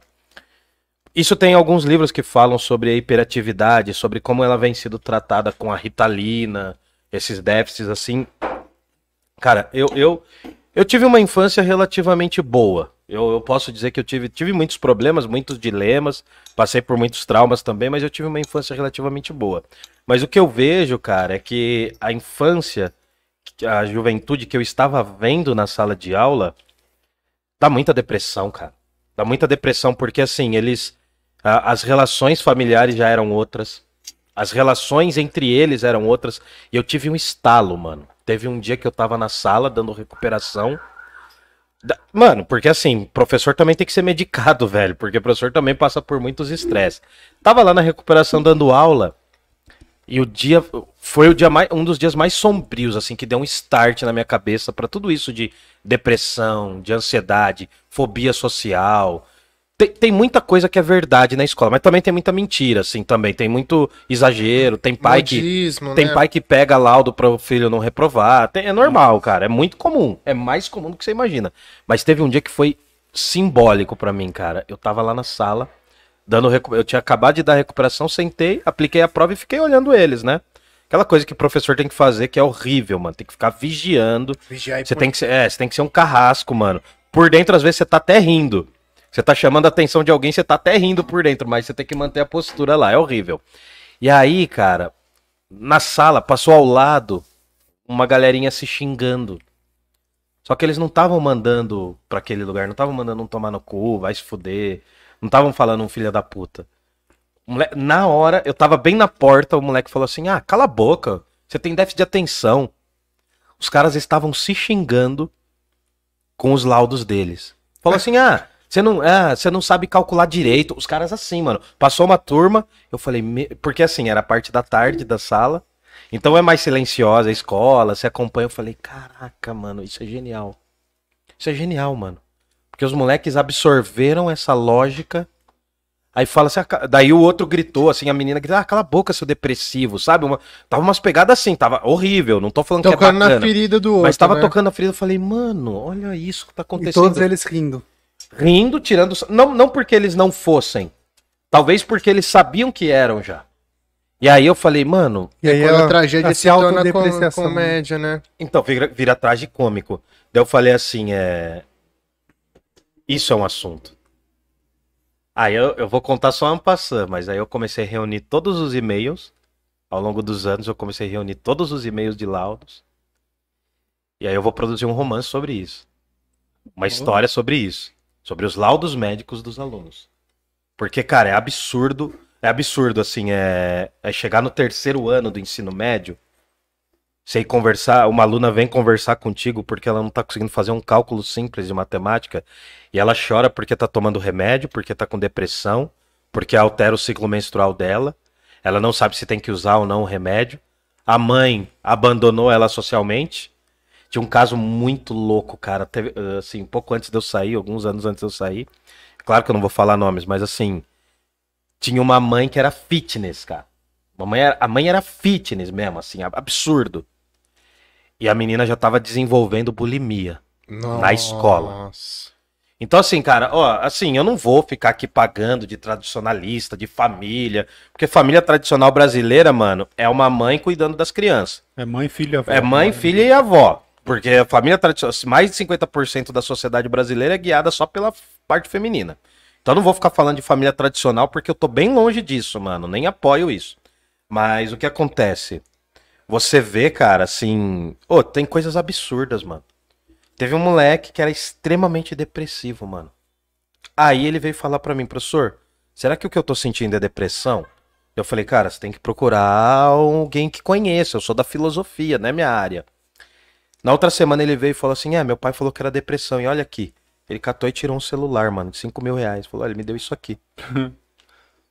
Cara, e o moleque surtou depois no final do ano, tá ligado? Então, assim, a forma como a gente aborda esses temas, a forma como as pessoas têm colocado isso, ca- cara, a experiência, eu tô falando porque provavelmente você vai para a área da educação, ao menos que, né, você não precise. Mas assim, a área da educação é o maior laboratório pra você ver tudo, cara. Você vê tudo, assim. É, é igual você tá num presídio mesmo, mano. Eu falo que é uma cadeia soft. Uma cadeia leve, assim. Porque você vê absolutamente todas as situações, cara. Você vê depressão, mano, assim. Tem tanto a- a- aquele garoto que usa pra falar que tem depressão pra não fazer uma matéria, que é bem comum também. Mas tem os casos, cara, que são absurdos. Mano. É, e hoje em dia também Muito. tem a modinha de, de, de achar legal ter depressão, É, né? de ter. Ah, mas isso É. começou com o emo, né? É, eu ia falar isso, começou com emo, né? Nossa, me lembrou uma comunidade no Orkut, mate um emo e plante uma árvore. Nossa. Lembra dessas comunidades? Nossa, Orkut, mano. Nossos ouvintes se lembram do Orkut? Você não, não é do seu tempo, claro. É, sim, pô, Ainda bem. eu tive, eu tive Você Orkut. teve Orkut? Tive Nossa, Orkut, mano, tô ficando MSN. velho, cara. Nossa. Cheguei a ter. Chamava atenção? Tunanã. Não. Tinha aquele gordinho que ficava peidava. até, pode pá. Ô, ô, ô, você acha que a escola pública ela é muito parecida com a particular nesse ponto, cara? Sim e não, cara. Eu vim de escola pública. E assim, cara, eu, eu acho que eu fui a última geração, assim, sem celular, né? Aquela coisa, eu tava vendo esses dias, é... Acho que a minha Eu sou millennial, né? Millennial, que não teve celular. Que viveu antes do celular. E, cara, a minha, a minha geração era uma bosta, mano. Porque você não podia argumentar nada. Não tinha diálogo com o professor, mano. Uma vez eu fui falar um negócio, o professor, não, sai da sala. É- é- é- era engraçado, assim, tipo, era radical, mano. Hoje o cara tá, informa... tá com a informação ali, né? Não, e, e aí o que acontece, cara? Eu- o que eu vejo, assim, eu não dei aula em escola pública, né? Mas eu vim de escola pública, dei aula para cursinho popular. Cara, esse período agora, eu não sei, eu, eu, como eu tô fora, eu não sei como tá agora, mas esse período do Enem, a partir de setembro. Ô, cara, você vê assim, a escola, é- escola é assim, mano. Fevereiro, ninguém aparece, quase ninguém se conhece, assim, então é toda uma, a sala é toda quieta. A sala tá impactada. Se, se É não- a floresta É. em paz. isso, tá tudo meio em paz. As duas primeiras semanas, assim, a molecada não zoa, ao menos que já te conheça. Março, a molecada já começa a zoar, tal, a galera já quer, né, não tá nem aí, tal, março, abril, maio. Cara, mas setembro, quando a molecada começa a atingir, principalmente segundo e terceiro ano do ensino médio, quando eles falam assim, não, vou prestar o Enem, vou fazer vestibular. Cara, a molecada surta. Porque os que querem estudar, começa a dar pânico, cara. Já peguei aluno tendo desmaio, mano, na escola. Porque a, a cobrança era tal na sala de aula. Mano, mano, eu, eu acho que assim, o, o que eu tô querendo dizer, cara, é que é. Eu sempre, desde a da minha, minha adolescência, eu sentia uma tristeza comigo. Uma tristeza de me acompanhava. Por conta dos meus traumas, dos meus medos, eu, eu sempre tive. Eu não conseguia verbalizar isso como depressão. Eu não acho que era isso. Eu já passei por situações muito limítrofes na minha vida, muito de limite. Assim, até de chegar ao ponto de quase tirar minha própria vida. Entendeu? Já cheguei a beirar isso, tá ligado? É uma coisa que eu não costumo falar. Falei pra alguns alunos uma vez numa escola, numa sala, mas era pra depois da aula, enfim. E aí o que acontece, cara? Mas o que eu vejo hoje é que essa experiência de angústia é muito mais comum entre os jovens, mano. É Exatamente. muito comum entre os jovens, cara. E não é porque é firula, cara. Porque assim, de um lado tem a família que não quer observar. Ainda mais quando é família que tem um poder aquisitivo mais ou menos. Ou é uma família muito consciente e vai cuidar disso desde o começo. Ou é uma fam... é, são dois extremos, cara. É uma família que tá nem aí, acha Que não tá que nem aí, que um acha que é celular, frescura. É, um mano. Playstation vai tapar É. o buraco. Já teve pai que chegou pra mim e falou assim: É, meu filho não fala comigo, ele fala mais com você do que comigo. Qual que é o problema dele? Eu falei: O problema dele é você. O problema dele é você, que não conversa com ele, cara. Eu não posso resolver. Eu consigo resolver na sala de aula. E às vezes. E, e assim, e o ruim de ser professor é que você vira uma imagem pro cara. E toda imagem, irmão, é de vidro. Então, se você faz uma cagadinha, Quebra. quebra. Eu, lembro- eu vou contar só uma, daí eu paro. Pode contar. Eu, eu moro perto, eu morava perto, eu moro perto de onde eu trabalhava. E aí, cara, de semana, trampando, normal, tal, né, mano, dando aula. Ah, era o professor louco, sabe? Aquela fama de ser o professor loucão, que Professor da hora. é, que pulava na parede, que sabe, que lambia as portas, enfim, essas loucuras. Cara, daí teve um dia, não tem nada a ver com o que a gente vai falar, mas foi muito engraçado, mano. Eu tava saindo com um litrão na mão. Hum. Um litrão de uísque. Mas você tava. Tava onde? saindo da minha casa, não, da tá. minha casa, não tava na escola, pelo amor de Deus. Não, não, não, não é assim também, mano, não é. Eu tava, eu botei o pé pra fora da, de casa com o Iscão e um, um brother meu. Eu e um brother meu, assim, né? A gente ia tomar o resto do uísque na rua. Cara, no que eu botei o pé pra fora, passou um carro e. E aí, sordo? Eu falei, puta. mano. Aí eu já quis voltar, tá ligado? Foi aquela sensação assim, puta, mano, já vai. Porque chega, mano. Chega na escola, entendeu? Chega, porque os caras não admitem que você tenha vida pra além. Então, assim, a gente tem que cuidar, agora dando, voltando, a gente tem que cuidar do psíquico, cara, porque. Cara, eu fiquei muito mal ano passado quando eu dei aula online, cara. Em maio, mês do meu aniversário, eu achei que ia ter uma parada cardíaca, mano. Porque foi conta, não conseguia dar as aulas online. Eu juro pra você, mano, foi o ano, pa- é, ano passado. O ano passado foi um momento muito treta pra mim. Maio, cara, o mês de maio, porque tava tudo distanciado, tava tudo fechado ainda. A galera já tava saindo, mas eu tava muito fechado. Muita treta, mano, muito medo dos meus pais não se vacinarem. Cara, aí eu vi a angústia de perto, mano. Teve alguns momentos da vida que eu vi de perto. E ó, o Parla chegou na sua vida nessa época E aí. só ferrou. Aí. Agora, minha angústia. Agora, meu, meu, meu YouTube, mano, é cheio de, de coisa de podcast agora. E o curioso, né, cara, que os países que têm maior índice de desenvolvimento é o que tem, Cara, maior índice de suicídio, né? Tem isso, Alemanha né, e? Japão, mano. É, Escandinávia, os E, países. e é bizarro isso, Mas né? tem lance porque- também da falta do Porra. sol, essas paradas, não tem? Cara, não sei, porque no Japão não falta tanto sol assim, né? É, Mas, cara, imagina você já É que nasceu. no Japão é meio cultural, né? O É. Japão é o Então- extremo da sociedade do cansaço. Mas é que no Japão, mano, com 10 anos você já decide se você vai pra faculdade ou não, igual na Alemanha. Com cara. 12 anos você já tem que decidir qual Cobrança coisa vai passa a fazer. ser muito 12 grande, anos, cara. mano. Aqui com 12 anos, o moleque, eu não vou falar das meninas, que as meninas são mais inteligentes. Mas os moleques, 90% tá babando ainda, mano. Eu era quadrúpede com 12 anos ainda. Não tava andando sobre duas patas. Tô falando sério, mano. Na Alemanha, assim, né, mano? não, mas na Alemanha a cobrança pra você decidir o seu destino é na- nas schules lá, né, na- nas Realschule, nas formas de escola. Tem cinco tipos de escola na Alemanha. Cinco ou quatro. Pra você deci- decidir pra que área que você vai na vida, se vai- você vai pra universidade ou você vai pra curso técnico, você tem que decidir com 12 anos, mano. Caralho, você com mano. 12 anos, mano. É, era o segundo maior índice de suicídio infantil, mano. No Caralho. mundo, depois do Japão. Cara, daí a Angela Merkel lá ficou desesperada, mano. Desde quando ela assumiu lá. E o negócio não melhorou muito, não. Sério, Imagina, não mano. sabia disso aí, não. É Mano, foda. uma coisa que me soa também é que aí já entra outro viés, né? Que dá pra entrar em dois momentos nesse tema, né? Que é justamente cair no, no consumo de Schopenhauer e no limite, né? Porque quando você tem jovens que tem tudo literalmente aqui na palma da mão, nada se torna mais interessante projeto de cobiça. Hum. Cobiça de, de vestir, de comer, de comentar, de escutar. Só que isso também me soa como uma armadilha muito grande pra cair na droga e na bebida muito cedo. Putz, cara, tem isso. Porque, tipo assim. Tá bebendo aqui. Não, é, a gente tá bebendo, Mas ninguém obviamente. aqui é menor de Não, idade. é. Mas, tipo assim, eu digo no sentido de abuso descontrolado e completamente nocivo, né? A saúde e a segurança. Porque, assim, isso é experiência empírica minha, né? A galera vai falar depois que eu tô dando uma de monarque. Mas, é, Tem os dados. é, tipo assim, eu não vou te apontar. Monarquinha é o Wildon. Eu não, eu não vou te apontar um dado, eu vou te apontar uma experiência. Eu, quando eu tava no meu fundamental, tinha muita gente. Muita gente que tinha depressão. Que dizia que tinha depressão, que passava com acompanhamento, que tinha crise de ansiedade no meio da aula. Várias vezes eu já vi diversas colegas minhas, sabe? É, chorando assim, tendo que parar a aula tal.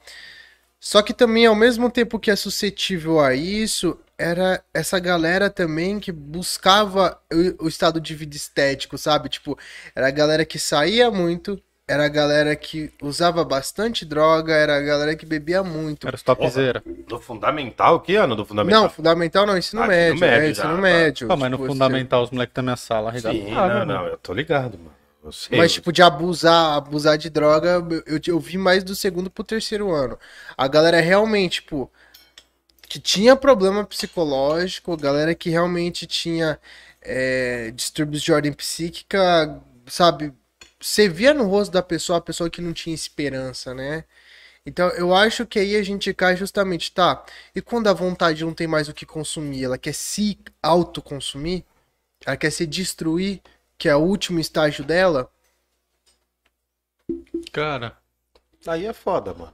é. Mas dentro disso aí, como entra aí o mito de Sísifo? Como, por que, que ele foi transformador na sua vida? Cara, então, eu, Como você interpreta E ele? o que é o mito do Sísifo primeiro? Ah. ah, eu li. ah, vamos lá. O mito de Sísifo, é, ele, ele é um livro e um mito em si, né? Ele é um livro escrito por Albert Camus na década de 50, né? 50, 60, por ali, né? Uhum. No pós-guerra, se eu não me engano. E, e ele é um tratado filosófico, acho que é o único escrito denso, né, do Camus sobre filosofia, é o único é, ensaio filosófico dele, né? Eu acho. O resto é tudo romance, né? É, a maioria é romance. Ele tem uma coisa ou outra do homem revoltado, que é, que é mais né? filosófico, mas o. O, mito, de Sísifo, é ele é puro. é. É, o, o mito de Sísifo ele é puro. Ele é, um, ele é um livro filosófico em si, ele não é um romance, ele é realmente um tratado filosófico. E o mito de Sísifo, ele é um tratado sobre literalmente o suicídio. Tanto que o Camus, a primeira frase que o Camus abre o livro é: O único e real problema da filosofia é o suicídio. Ele abre o livro dessa forma, já dando um tapa na cara de todo mundo que estava atrás de fenomenologia, que estava atrás de metafísica, que estava até de certa, de certa forma epistemologia, né? É, e o que nos faz pensar, né? Por que, que o suicídio é o único real problema? Que aí remete justamente à, pre- à pergunta primordial da filosofia: qual é o sentido da vida? Criar um juízo, ter uma resposta, entender se a vida faz sentido ou não, é responder se a vida vale a pena ser vivida. Uma pessoa que chega ao ponto de cometer suicídio é porque ela chegou à conclusão que a vida não vale a pena ser vivida. Sim. Pode falar, pode falar. E eu li esse livro em 2017. 2017, cara. Foi no meu segundo ano de ensino médio. Logo depois de ler um pouco de Nietzsche, eu já li o mito de Sísifo. E agora, o que é o mito de Sísifo em si, né? O mito de Sísifo ele é um mito grego sobre um rei que ele consegue escapar do Hades várias e várias vezes. Ele consegue meio que escapar, né, do Driblar a morte. É, o Driblar, Hades é o deus do inferno, né? Então, é o deus do mundo dos mortos É. e ao mesmo tempo é o lugar onde as almas É. ficavam. Hades, ele é é um termo ambíguo, né? Tanto que na própria Bíblia tem Hades, né? Quando diz que é, Jesus desce ao Hades, né? No, no- na crucificação. E então ele engana Hades umas cinco vezes, sei lá, quatro, cinco vezes. Ele, ele engana várias vezes a morte. E como castigo, os deuses do Olimpo se encarregam a ele uma tarefa que o caminho vai tratar como absurda, né? Que é você empurrar uma pedra gigantesca morro acima todo dia. E quando essa pedra chegar lá no topo, ela rola de volta. E todo dia você tem que fazer aquilo Pela eternidade. pela eternidade. Isso é um castigo absurdo. Já não tem sentido a priori. E pela eternidade, sabe? E o Camus vai dizer que é, é justamente uma relação dessa, né? Que nasce o absurdo. Quando o ser humano tenta contemplar a vida, né? Quando ele tenta contemplar uma coisa tão grande e tenta enquadrar numa coisa tão pequena que ela é restrita aos seres humanos, né? Que é o sentido. Nenhum animal precisa fazer sentido para ele viver. O ser humano é o único que busca isso. Schopenhauer fala isso mesmo, exatamente isso. né?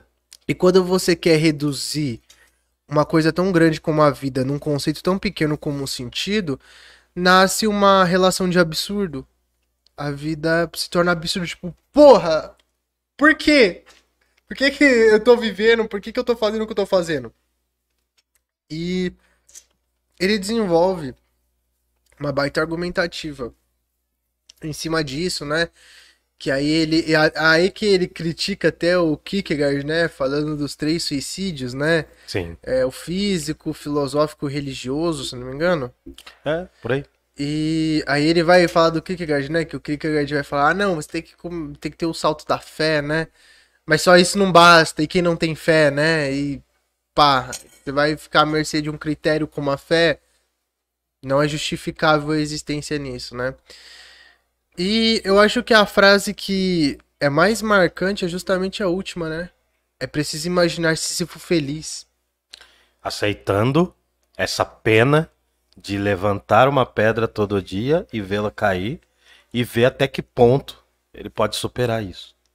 É, é um texto até que esperançoso, apesar de falar de suicídio, né? É muito pesado, é muito forte, mano. É um texto lindo. Não, é, é, é complexo pra caramba, porque uh, qual que é a ideia que ele quis passar no livro, né?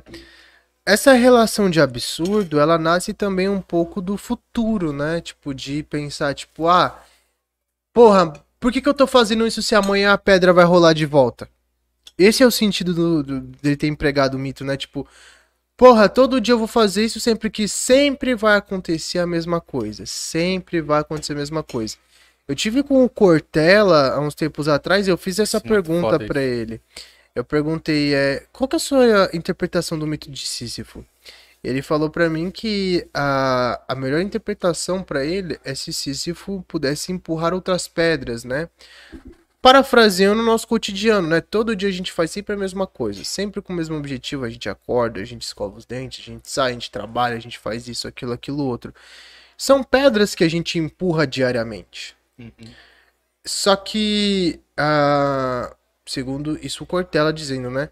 Se a gente puder fugir disso, fugir, né, do, do, do, do cotidiano, fugir das mesmas pedras e buscar outras, né, novos horizontes, buscar outras tarefas, esse é o sentido para nós, né? Sempre estar em movimento, sempre estar em mudança, experimentar outras coisas, né? Para não ficar justamente nessa monotonia. Só que isso não é uma argumentação dentro do mito de Sísifo, né? Tanto que eu acho que tudo bem, isso parte de uma interpretação particular dele, né? Se você for pegar intrinsecamente ao mito, não tem essa possibilidade. Não, não. O mundo grego não faz não, sentido. Não né? faz porque é o castigo que os próprios deuses impõem. Então não tem como você rolar outras pedras, né? Só que. Qual que é a, a grande lição? O sentido não tá quando o Sísifo chega no topo. O sentido não tá quando tá vendo a pedra rolar para baixo o sentido está enquanto você empurra a pedra para cima. O sentido da vida não está no final dela, nem no amanhã.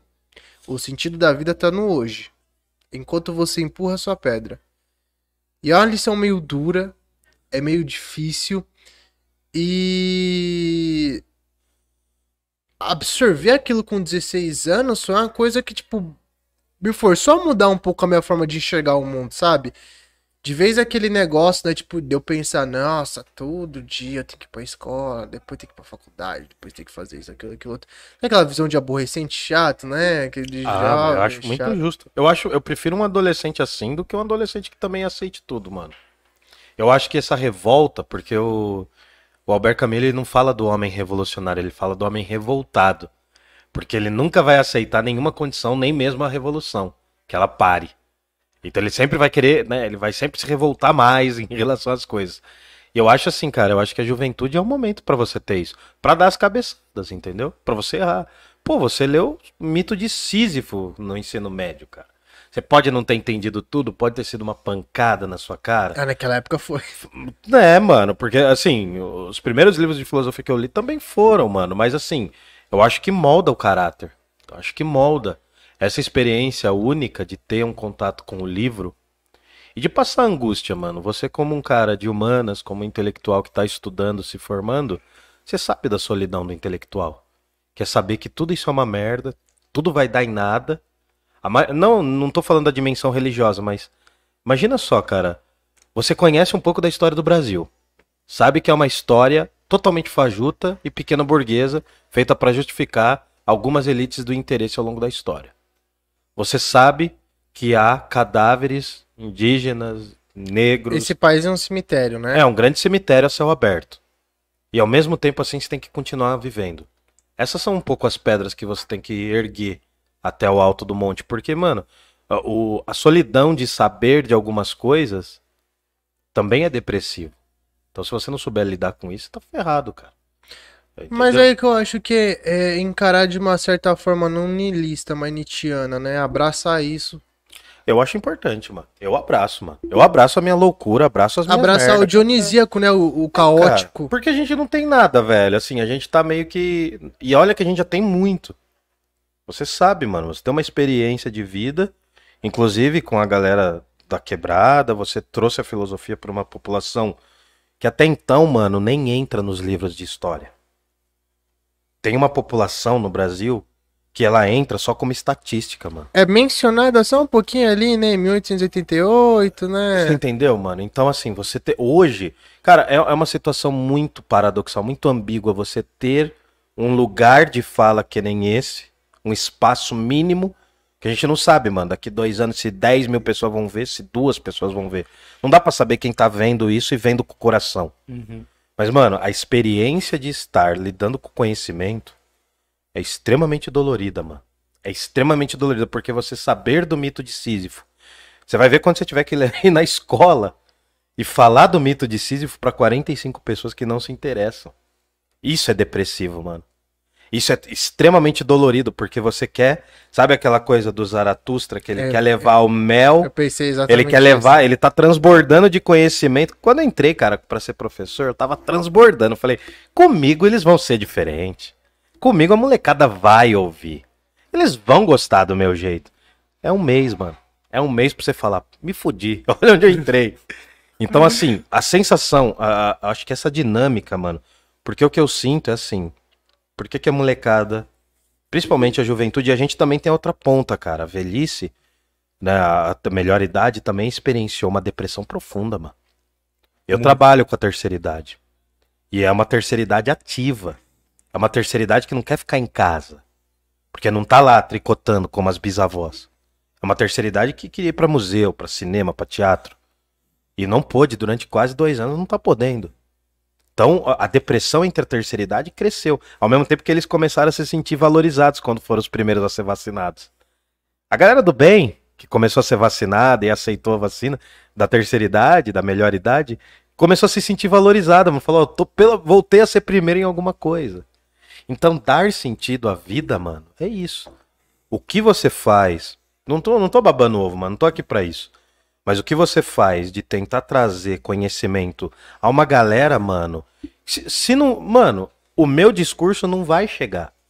O seu discurso, o modo que você aborda a filosofia, chega muito mais do que eu, mano. Então, é, é isso que a gente tem que pegar, mano. É essa pedra que você tem que levantar e falar, mano, é, é o fardo, mas é o seu fardo. É, lá, uma groselha, Não, mas uma grande, uma grande pedra que a gente também enfrenta, né, é a desvalorização, né, do, do, do ensino Ah, da- não. das ciências humanas, O né? professor nesse Tipo, país não vale nada. Então, você já tem o, desen- o desincentivo estatal, né? Institucional, né? Agora com o novo ensino médio, com várias Mano, coisas. professor é inimigo do Estado, velho. Professor apanha de polícia. mano. Entendeu? A gente é preso. Olha pra história, né? 64 ali, quantos professores Ah, não foram perseguidos? Professor é tido de vagabundo, mano. Ah, mas é, cara. É provavelmente uma das classes que mais trabalha, velho. Porque tem o lance de trabalhar antes de você preparar a aula, tem o lance de trabalhar depois, que é corrigir a porra de Foi uma o que eu te prova. falei, mano. É a única profissão que você trabalha antes pra saber que você vai trabalhar na hora, pra não ter que trabalhar mais, porque depois você sabe que vai trabalhar. É. Não, mas tu- várias profissões são assim, não é? É, é, não é privilégio tem que estudar mano. fora do horário de Um, serviço. é, um trabalhador braçal no Brasil, cara, também ele é uma besta de trabalho. Um trabalhador proeminentemente que é só braçal. Mano, tem tem cara aí, mano, dirigindo aplicativo 15, 16 horas e achando que isso é a forma do sucesso, mano. Se, se isso não for depressivo, se isso não for a ansiedade escancarada, porque, mano, eu acho digno, cara. Você tem que botar comida na mesa. A luta por botar comida na mesa, eu acho que é um dos maiores motivos pra você ter depressão, mano. Cara, você acha que essa uberização seria uma, uma forma de fuga até? Uma nova forma de fuga? Porque o cara não para. Se ele parar pra pe- prestar atenção na vida dele, nas coisas que ele tá fazendo, aí já era. Cara, eu acho que a gente Então tá... ele tem que esgotar o máximo possível, a cabeça tem que estar o tempo todo ocupada, porque se ele parar e olhar pra dentro, Você sabe de onde veio a palavra robô? não. Vem do russo, mano. Que vem de robot, é que é um verbo que é trabalhar. Ah, Era o sonho da humanidade lá no século 17, 18. E ainda hoje era que tivesse um robô que fizesse as nossas coisas pra gente ficar em paz. A gente tá no século 21, a gente tem robô pra um monte de coisa. Vamos supor, uma casa aí mais ou menos de classe média, tem alguém que esquente a sua comida, Tem a famosa air fryer, que fa air fryer, né? Que faz a sua comida agora.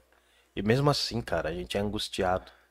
É. Mesmo assim, mano. E, e isso caminha rápido pra gente, de fato, não, não ter mais emprego pras pessoas comuns, né, cara? Tanto que se Sim. começa já a se discutir uma renda básica universal. É, eu não sou totalmente pessimista, mano, mas eu acho que a gente vai de mal a pior. Mas eu, não acho eu que é sou ruim. otimista, mas assim, eu acho que a gente vai pra essa sensação, cara, de, de perda de sentido, mano.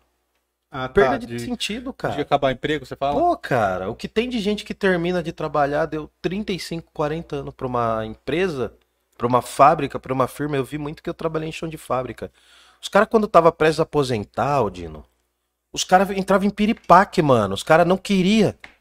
Os caras falavam assim, mano, o que que tanto eu de professor que se aposenta e não quer sair da pelo sala de amor aula. de Deus, cara. Eu falo pra mim mesmo, assim, o, o dia que eu me aposentar, eu não piso mais numa sala de aula, cara.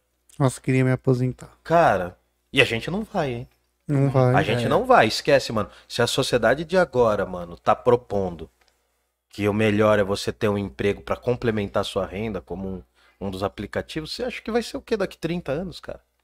A gente vai estar com dor na coluna, a gente vai estar surdo porque ouviu muito fone, vai estar cego porque viu muito celular. A conta vai chegar, mano. Eu não sou pessimista, mas a conta vai chegar. Nossa, mano. eu Não sou pessimista, mano. que Vai ser velho começaram- surdo Ah, mas tem que doer um pouco também, e mano. vai ficar porque- mudo também porque falou muito no podcast. É. Não, dor de. Problema na garganta, cara. Sete anos dando aula, eu, eu, eu tenho calo na garganta. Dos brabo, mano. Mas também porque eu bebi um Danone, né? Vamos pro Danone, vamos pro Danone. Vamos pra uma coisa mais Vamos- feliz Vamos aí. pro chat? Vai pro chat. Vamos. Quanto Ô, tempo de live a gente Aldino, já eu tá? tô te cortando Duas horas muito, de cara. Tá suave, Desculpa, cara. mano. Vamos caminhar meio pro fim também, né? É, vamos dar paz pra galera aí, ver quem tá Quer aí. falar alguma coisa? Suave. Eu vou pro chat aí. aqui porque tem algumas coisas. Ai, ó, Rodrigo, ai, ó, o grau, deu grau, a moto passou, deu grau. Você torce pro cara cair quando ele dá o grau? Não, mano. Não, Não, não, O Murilo se revelou agora, claro que hein? não, mano. eu torço. Eu acho o cara que dá grau, eu admiro o cara que dá grau, tô falando sério, mano. Eu nunca Aqueles consegui, malucos que praticam hipismo e coisa com cavalo pra cima. eu nunca consegui andar com uma Beto roda. Carreiro foi o primeiro a dar grau. É, mano.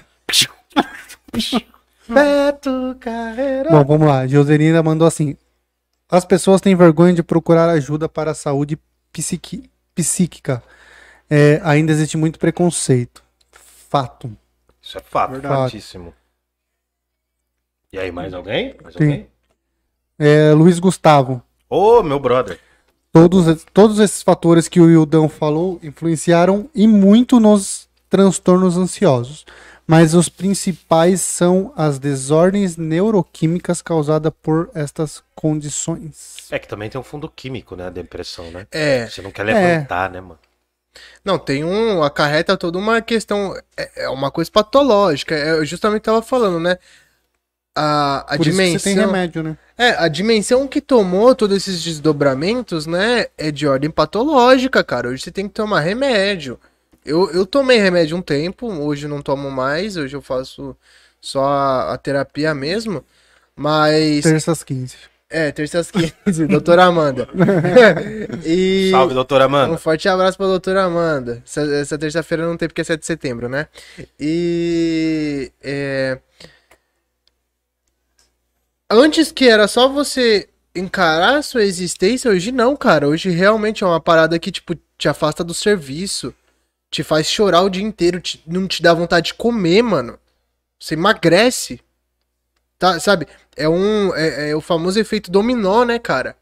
Uma parada que afeta não é só sua cabeça, seu coração, é sua saúde, mano. Te debilita a um ponto que você perde capacidade motora. Você perde vontade, você perde é, ritmo de alimentação, ritmo de sono. E tudo isso vai trazer diversos reflexos para sua saúde física, cara. Então, é, é como eu falei, a ansiedade, a angústia, a depressão tomaram esse nível patológico, né, no nosso século XXI, e isso que é o alarmante. Enquanto tava no campo existencial, não é que tava tudo bem, mas sempre foi sobre, tipo, aceitar e aprender a lidar. Quando entra nesse campo patológico, não tem como você aprender a lidar com isso. Você tem que tratar. Que o organismo dá a resposta. Exatamente. Que não você definha, literalmente. Então, é, quando encaminha pra esse nível patológico, cara, eu acho que toma uma proporção pra além, né, aos níveis químicos, né? É, Procurem ajuda. Bom, a Luara mandou assim: a pandemia despertou, do- despertou dois lados. Um, Valorizar um abraço, estar entre amigos, famílias. Mas, por outro lado, se isolar fez olhar para dentro e, em alguns casos, estar de frente com quem não quer se ver. Exato. Sentir. Quando você olha pra dentro, quando você olha pra um, um abismo. ele abismo. olha pra você também. Aí daquele que cultiva desertos, como diz o Nietzsche. Exatamente, mano. Pode ir, gordinho. Posso citar, tá- posso citar Renato Russo? Não, né? Pode, claro, é. Renato Russo fala, tem uma música que ele fala que é o mal do século é a solidão. Isso nos anos 90. Vocês têm a sensação de que os problemas são os mesmos, só muda o nome e, a forma de olhar pra eles? Mas desde os anos 80, 90, a gente passa pelos mesmos problemas?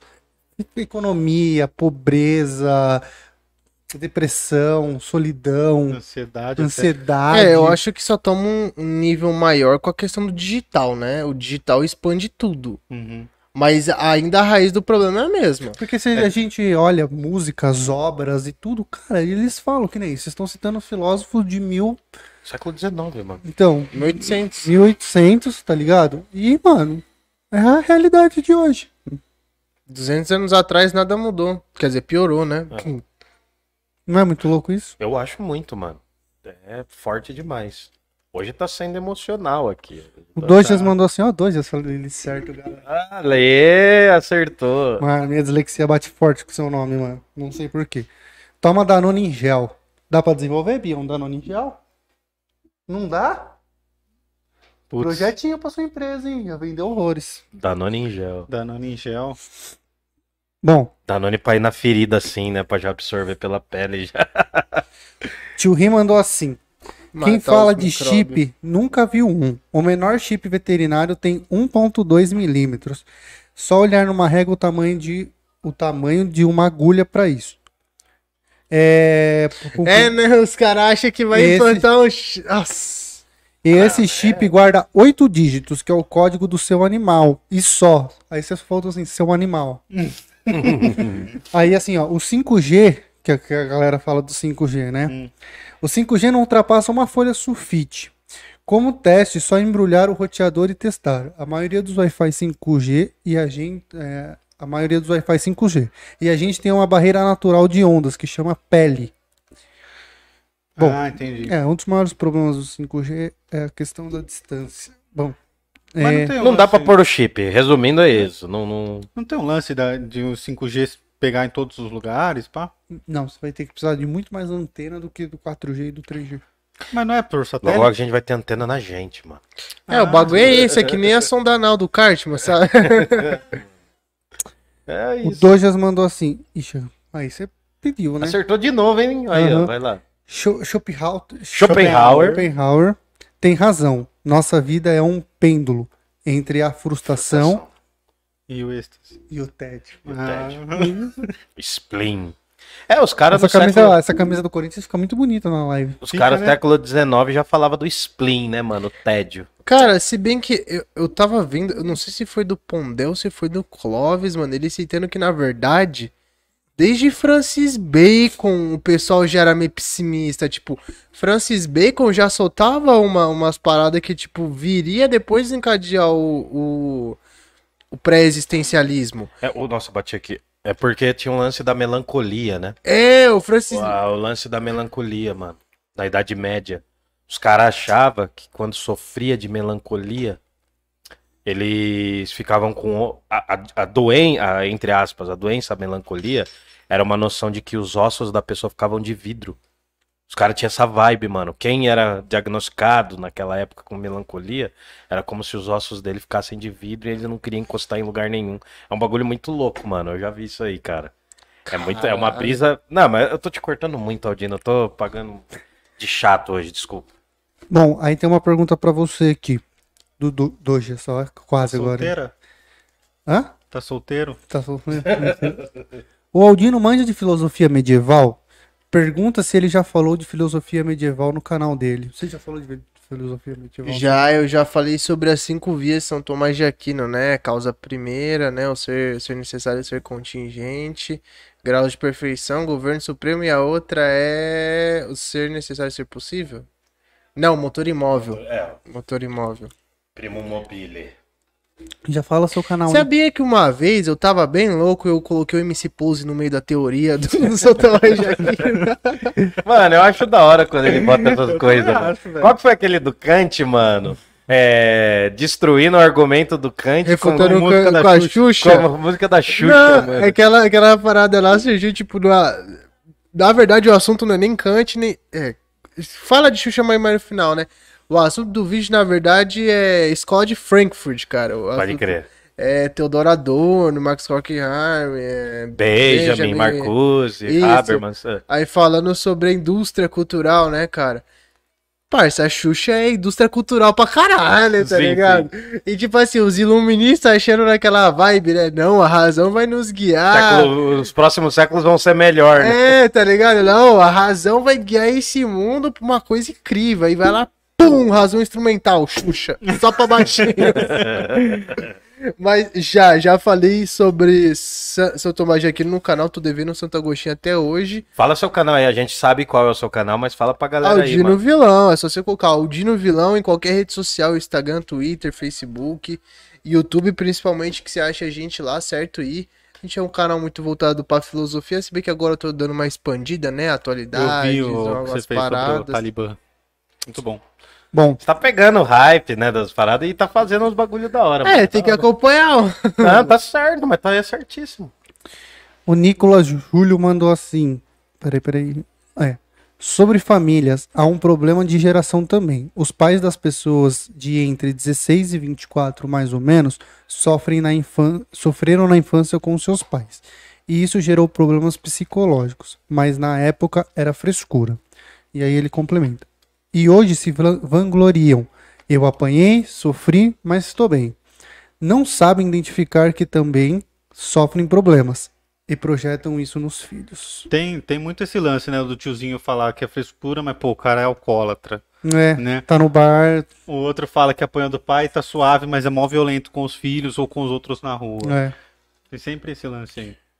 Aí o Dojas mandou assim: 18, menos 18 pode tudo. Escola é um, um semi-aberto. E deu risada. A verdade é que é difícil ser pai e é, pai e ou ser mãe. É, a diferença da escola e da prisão é que eu acho que na prisão não precisa pedir permissão pra ir no banheiro.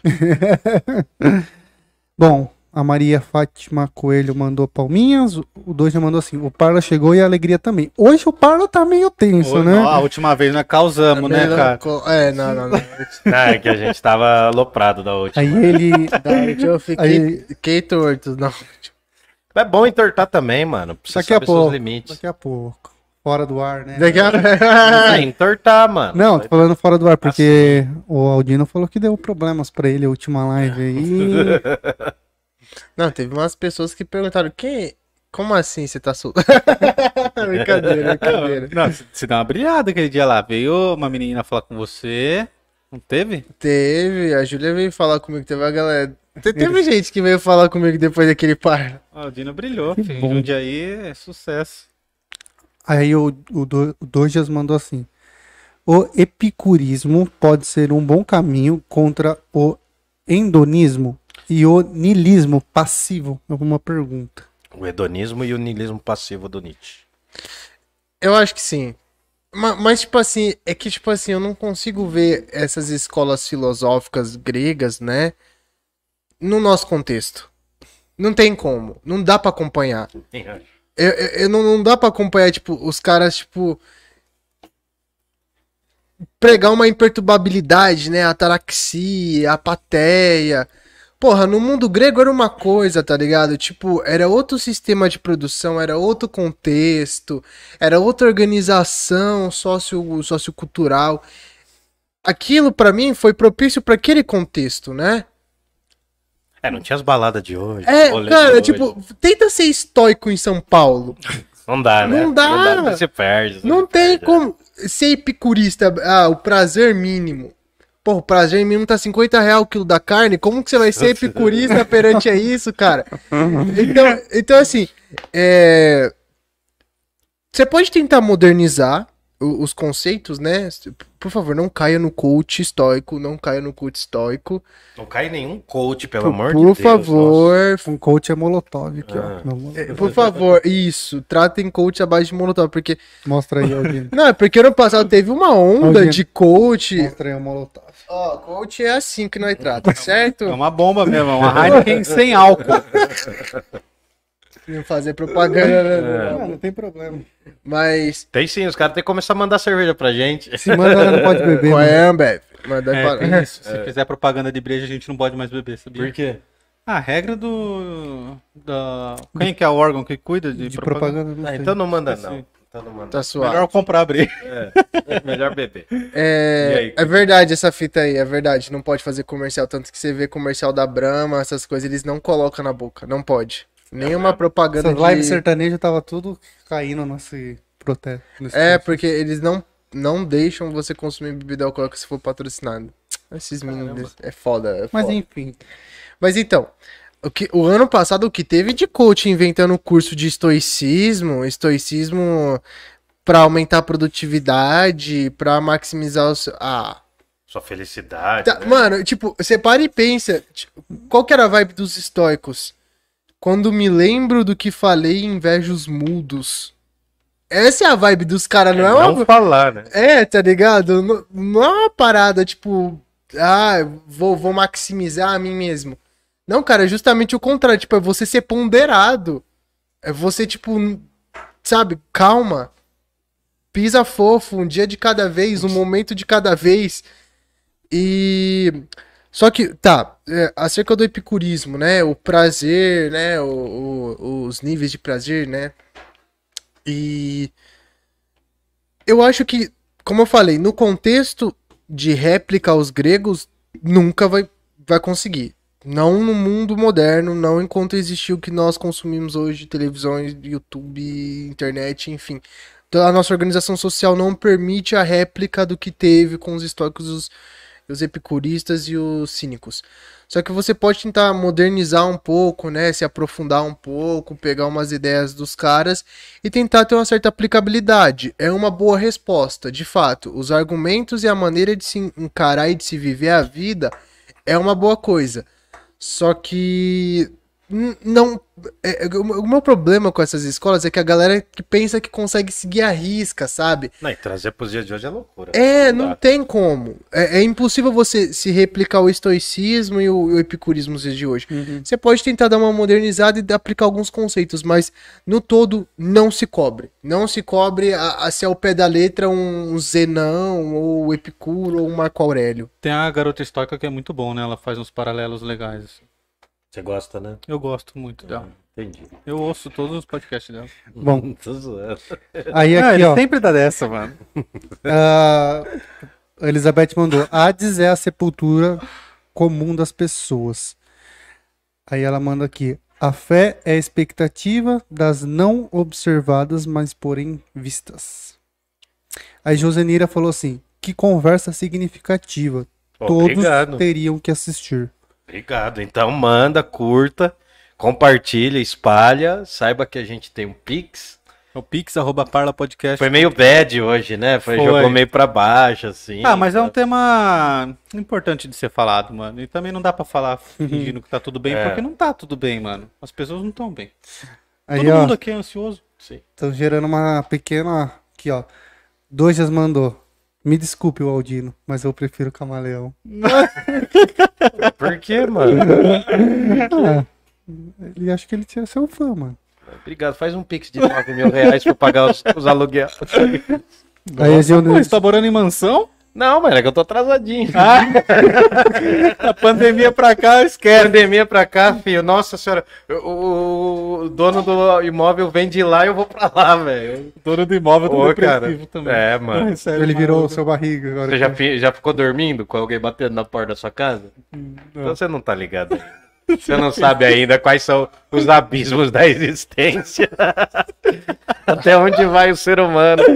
Ai, mano. Ai, você não sabe. A Josenira mandou assim, ó. O Aldino está de parabéns por todos os seus méritos.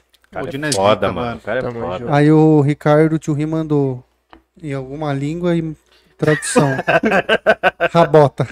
É, rabota, de rabotar, de trabalhar, trabalhar. Não é rabeta, tá? É, Ah, rabota. é de trabalhar. O Dois nos mandou. Hoje o camaleão tá muito Schop- Schopenhauer. Schopenhaueriano. Ah, Aí, eu ó, tô, eu tô. Josenira, sim, é, Josenira, sim, o Aldino é bom.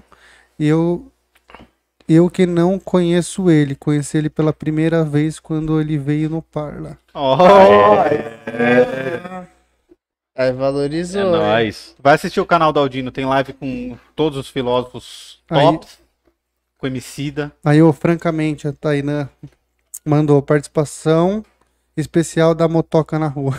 Ah, é, a motoca tá fazendo aqui o grauzinho dela. Porque o, o mandou motoca e foi a hora que passou.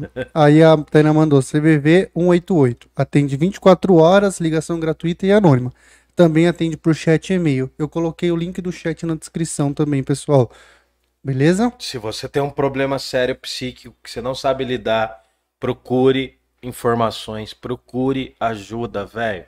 Não é brincadeira, mano. Estar entre o aqui e o nada é muito comum nessa sociedade que nos exige pra caramba, né, Odino? Nos Sociedade doente. Doentia. Dudu.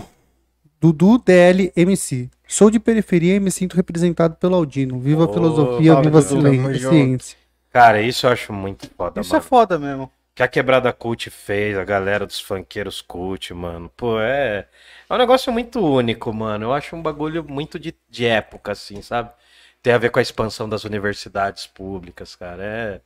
Vocês são. Tomar o nosso Mano, lugar, né, parça? Ah, não, mas com certeza, o lugar que é de vocês, né? Pra vir um ministro e falar que nem todo mundo tem que ir pra universidade, meu irmão. Vai se ferrar, né, mano? Ministro da educação, velho. Vai Eu se vou, ferrar. eu, vou, eu vou poupar meus comentários porque senão vai cair a live. Ah, não, eu xingo mesmo, não- hein? Eu, xingo te- mesmo. eu- não consigo falar do, do Milton Neves sem usar a palavra de baixo calão. Não consigo, não consigo. Do Milton Neves? Não, que, que É Milton Neves, o. O nome dele é Milton Neves. Eu nem sei mais o nome dos É, eu não me engano, é Milton Neves Não, o é que o do- Milton Neves é o do. O Milton cabeça- Neves não é o. Não, Milton Cabeça Neves de bezerro, é... Da Cabeça educação. É. Mas ele não era narrador de futebol? Não, não, mas é outro cara, mas não sei se é Milton Neves. É Milton Neves, mano? Dá um Google aí. Não, acho que não é. É Ministro. Milton. Não, é Milton Ribeiro. Milton Ah, Ribeiro. Ah, Ribeiro. Milton. Camaleão. Milton Ribeiro, tá certo, é. Oi, Eu tô confundindo o nome também. Aldino de Tá Camaleão. vendo bem, Fê, tá sabendo? É que fica ali, né? Tô passando pano pro convidado, pô. Tá certo, fala. Camaleão, você errou. Fala assim, você errou, mano. Errou, Camaleão. O... Milton Bom, Ribeiro. vamos lá. Aí o, Esse bosta. o Douglas perguntou, eu não sei pronunciar, mas se você é niti, ni- niti- Nietzscheano, Nietzscheano. É, Nietzscheano. Ele- Você quem? Nietzscheano. Camaleão. Ah, eu? Mano, eu estudei o Nietzsche no mestrado, é o filósofo que eu mais estudei. Eu acho que eu sou um pouco. Mas o Nietzsche cansa um pouco também, mas a grande, o grande ensinamento dele é como vencer o niilismo sem esses papos aí de coaching, tá ligado? Que eu já vi também, mano, coach aplicando Nietzsche, cara. Mano, pra vender produtos de beleza, sabe? Aquela daquela marca famosa que não é pirâmide, mas é pirâmide. Sei, sei. Enfim, já vi, mano. Eu já vi Que tem o tudo, Roda cara. Roda. É, mano, também, essa também, mas enfim. Eu sei, eu sei. Cara, eu me considero um Nietzscheano, mas eu sou meio preguiçoso, entendeu? Eu sou um ateu preguiçosão, assim.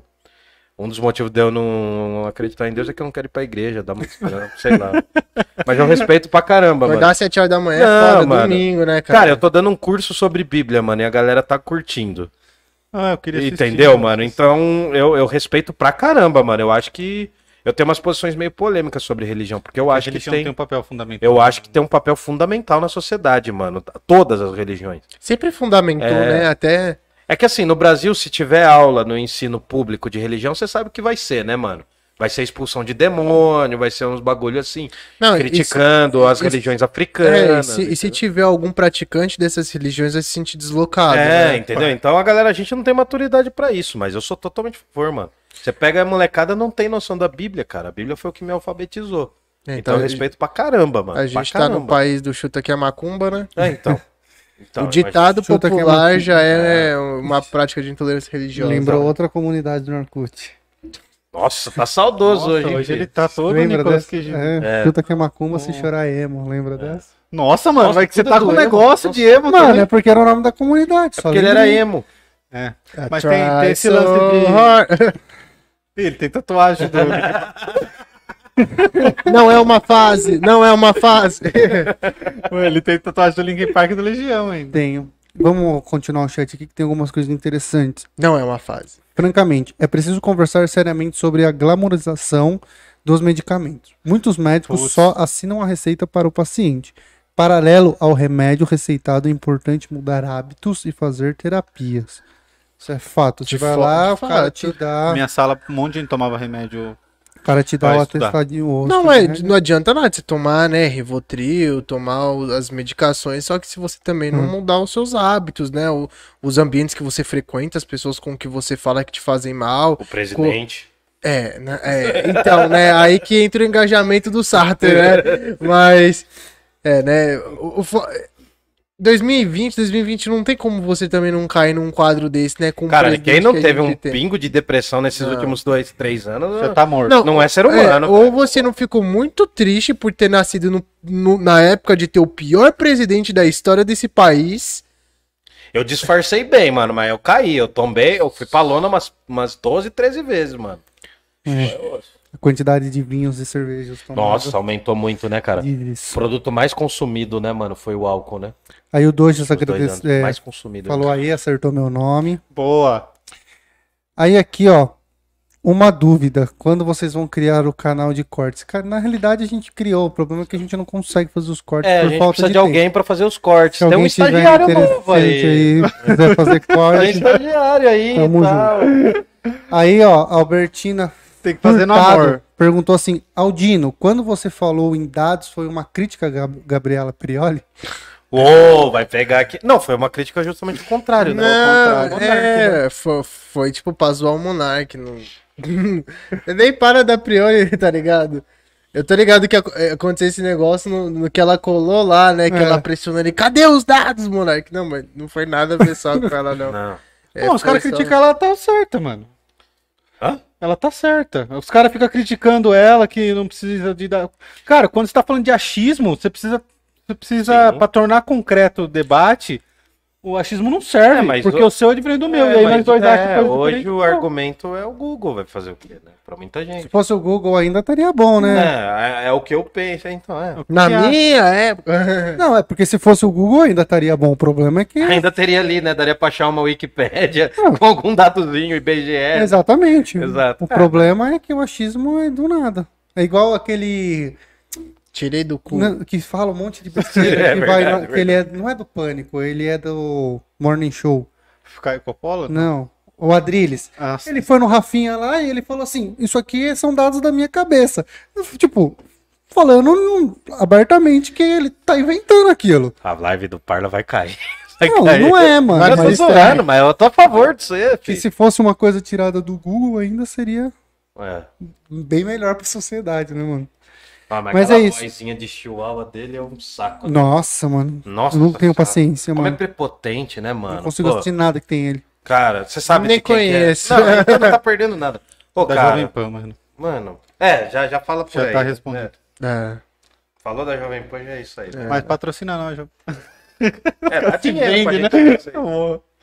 Mais alguma coisa? Aí a última pergunta aqui, ó, pra gente finalizar. O Dojas mandou. Aldino, seria o minimi- minimalismo ou uma tentativa de um novo epicurismo ou estoicismo? Os caminhos, eu não entendi. Ele falou. É, se for nesse Exatamente sentido tudo, de- de- desses caminhos, o minimalismo existe. Já quer dormir, filho? Já quer dormir? Você... Ai, vamos quebrar, vamos quebrar. Já Cancela o after. Cancela o after? O after vai ser dormindo. Não, é que. Vai ser no mundo do sonho, interpretação do sonho. Ó, Ô, ô, Olha os Aldino, bastidores como tá aqui, ó. Dá uma olhada nos Ô. bastidores aqui, ó. o Aldino já dormiu comigo no dia dos namorados. É, pra você ver, né, mano? Faz esse corte aí. E a Luara mandou fogo no parquinho. Fogo Aí, no ó. parquinho. O, o caminho do epicurismo, eu acho que ele é uma reinsignificação. Ele é uma reinsignificação porque, tipo assim, hoje a gente tem algumas necessidades básicas, né? Que se expande um pouco além do que ele julgava ser essencial ou não, né? Tipo, hoje em dia não basta você só ter uma casa. O minimalismo do epicurismo é, tipo, literalmente Minecraft, tá ligado? Alguma coisa mínima mesmo. É, é o mínimo do mínimo. Hoje em dia não dá pra ser só isso, cara, porque senão você vai cair, tipo, literalmente naquele. no no isolamento que a gente tava falando. Porque enquanto tá todo mundo com o celular na mão, você tá sozinho falando com as paredes. E vai te provocar a sensação do não pertencimento, né? Então, eu acho que adaptar o epicurismo, né, pro século XXI é uma puta de uma tarefa. Eu não sei como faria isso, né? Eu Não sou um grande estudioso do, do epicurismo, mas é, com certeza o minimalismo pregado pelo epicurismo ele não seria tão mínimo de 2.300 anos atrás pra hoje. Não é, tem. o mínimo pra se viver hoje é muita coisa já. né? É, não, o mínimo pra se viver hoje é como um palácio pros antigos, né? Então, Água encanada, luz, pô, é muita coisa, cara. comida Muita. quente, Danone. Danone. Danone. Bom, Gelado. acho que então. Vamos, É, né? vamos Chama. chegar nessa? Vamos Bom, chegar. galera. Vamos chegar que o, que o nosso convidado quer dormir, Quer dormir. agora. Quer dormir sim. Bom, é... Bom, Quer galera. encerrar? Quer encerrar? Quer Não, eu só queria agradecer, vou encerrar aqui, que daí eu troco pra eles. Obrigado a todos, me sigam nas redes sociais, arroba Fabrício Eusébio. Hum. E é isso aí, gordice, agora é com você. Bom, galera, quero agradecer primeiro aqui a presença do Aldino. Obrigado por ter muito. aceito o convite. É, quero agradecer aos nossos patrocinadores, a Move 8, a EC Pinturas e a Pizzaria Giuseppe. Que estão aqui firme e forte com a gente. Sempre. cara, sempre. É, façam um pix pra gente, temos o pix.parlapodcast.com.br Como? pix.parlapodcast.com.br. Se você enxerga valor no nosso trabalho, se você acha que é produtivo isso que a gente produz, ajuda a gente com uma grana, não é de graça fazer. E pelo Pix você pode fazer o valor que você entender justo, beleza? Qualquer valor ajuda. Pensa na beleza dele, o critério é esse. Porra, na minha, velho. O Fabrício ali, você vai falar da minha? Enfim, ajuda a gente lá. Tem um Aldino hoje.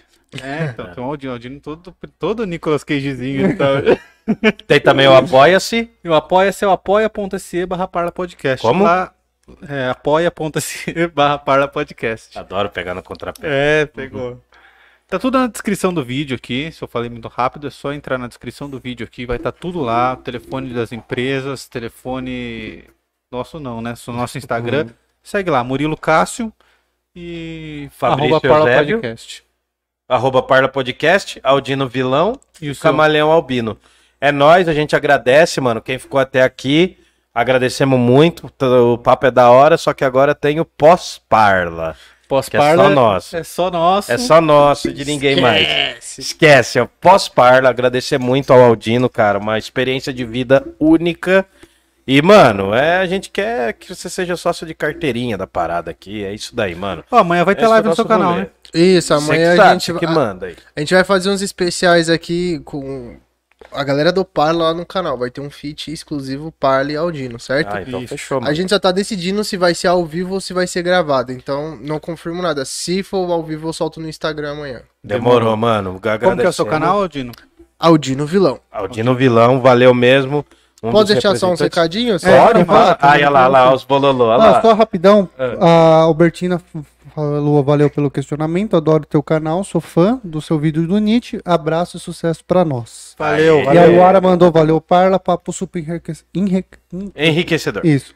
Agora pode dar os seus recados. Primeiramente, se vacinem, tomem a vacina jovens com menos de 18 anos, já procurem ver se já tá na sua faixa etária de vacinação. Se você também já é maior de 18 anos, procure ver quando é sua segunda dose, certo?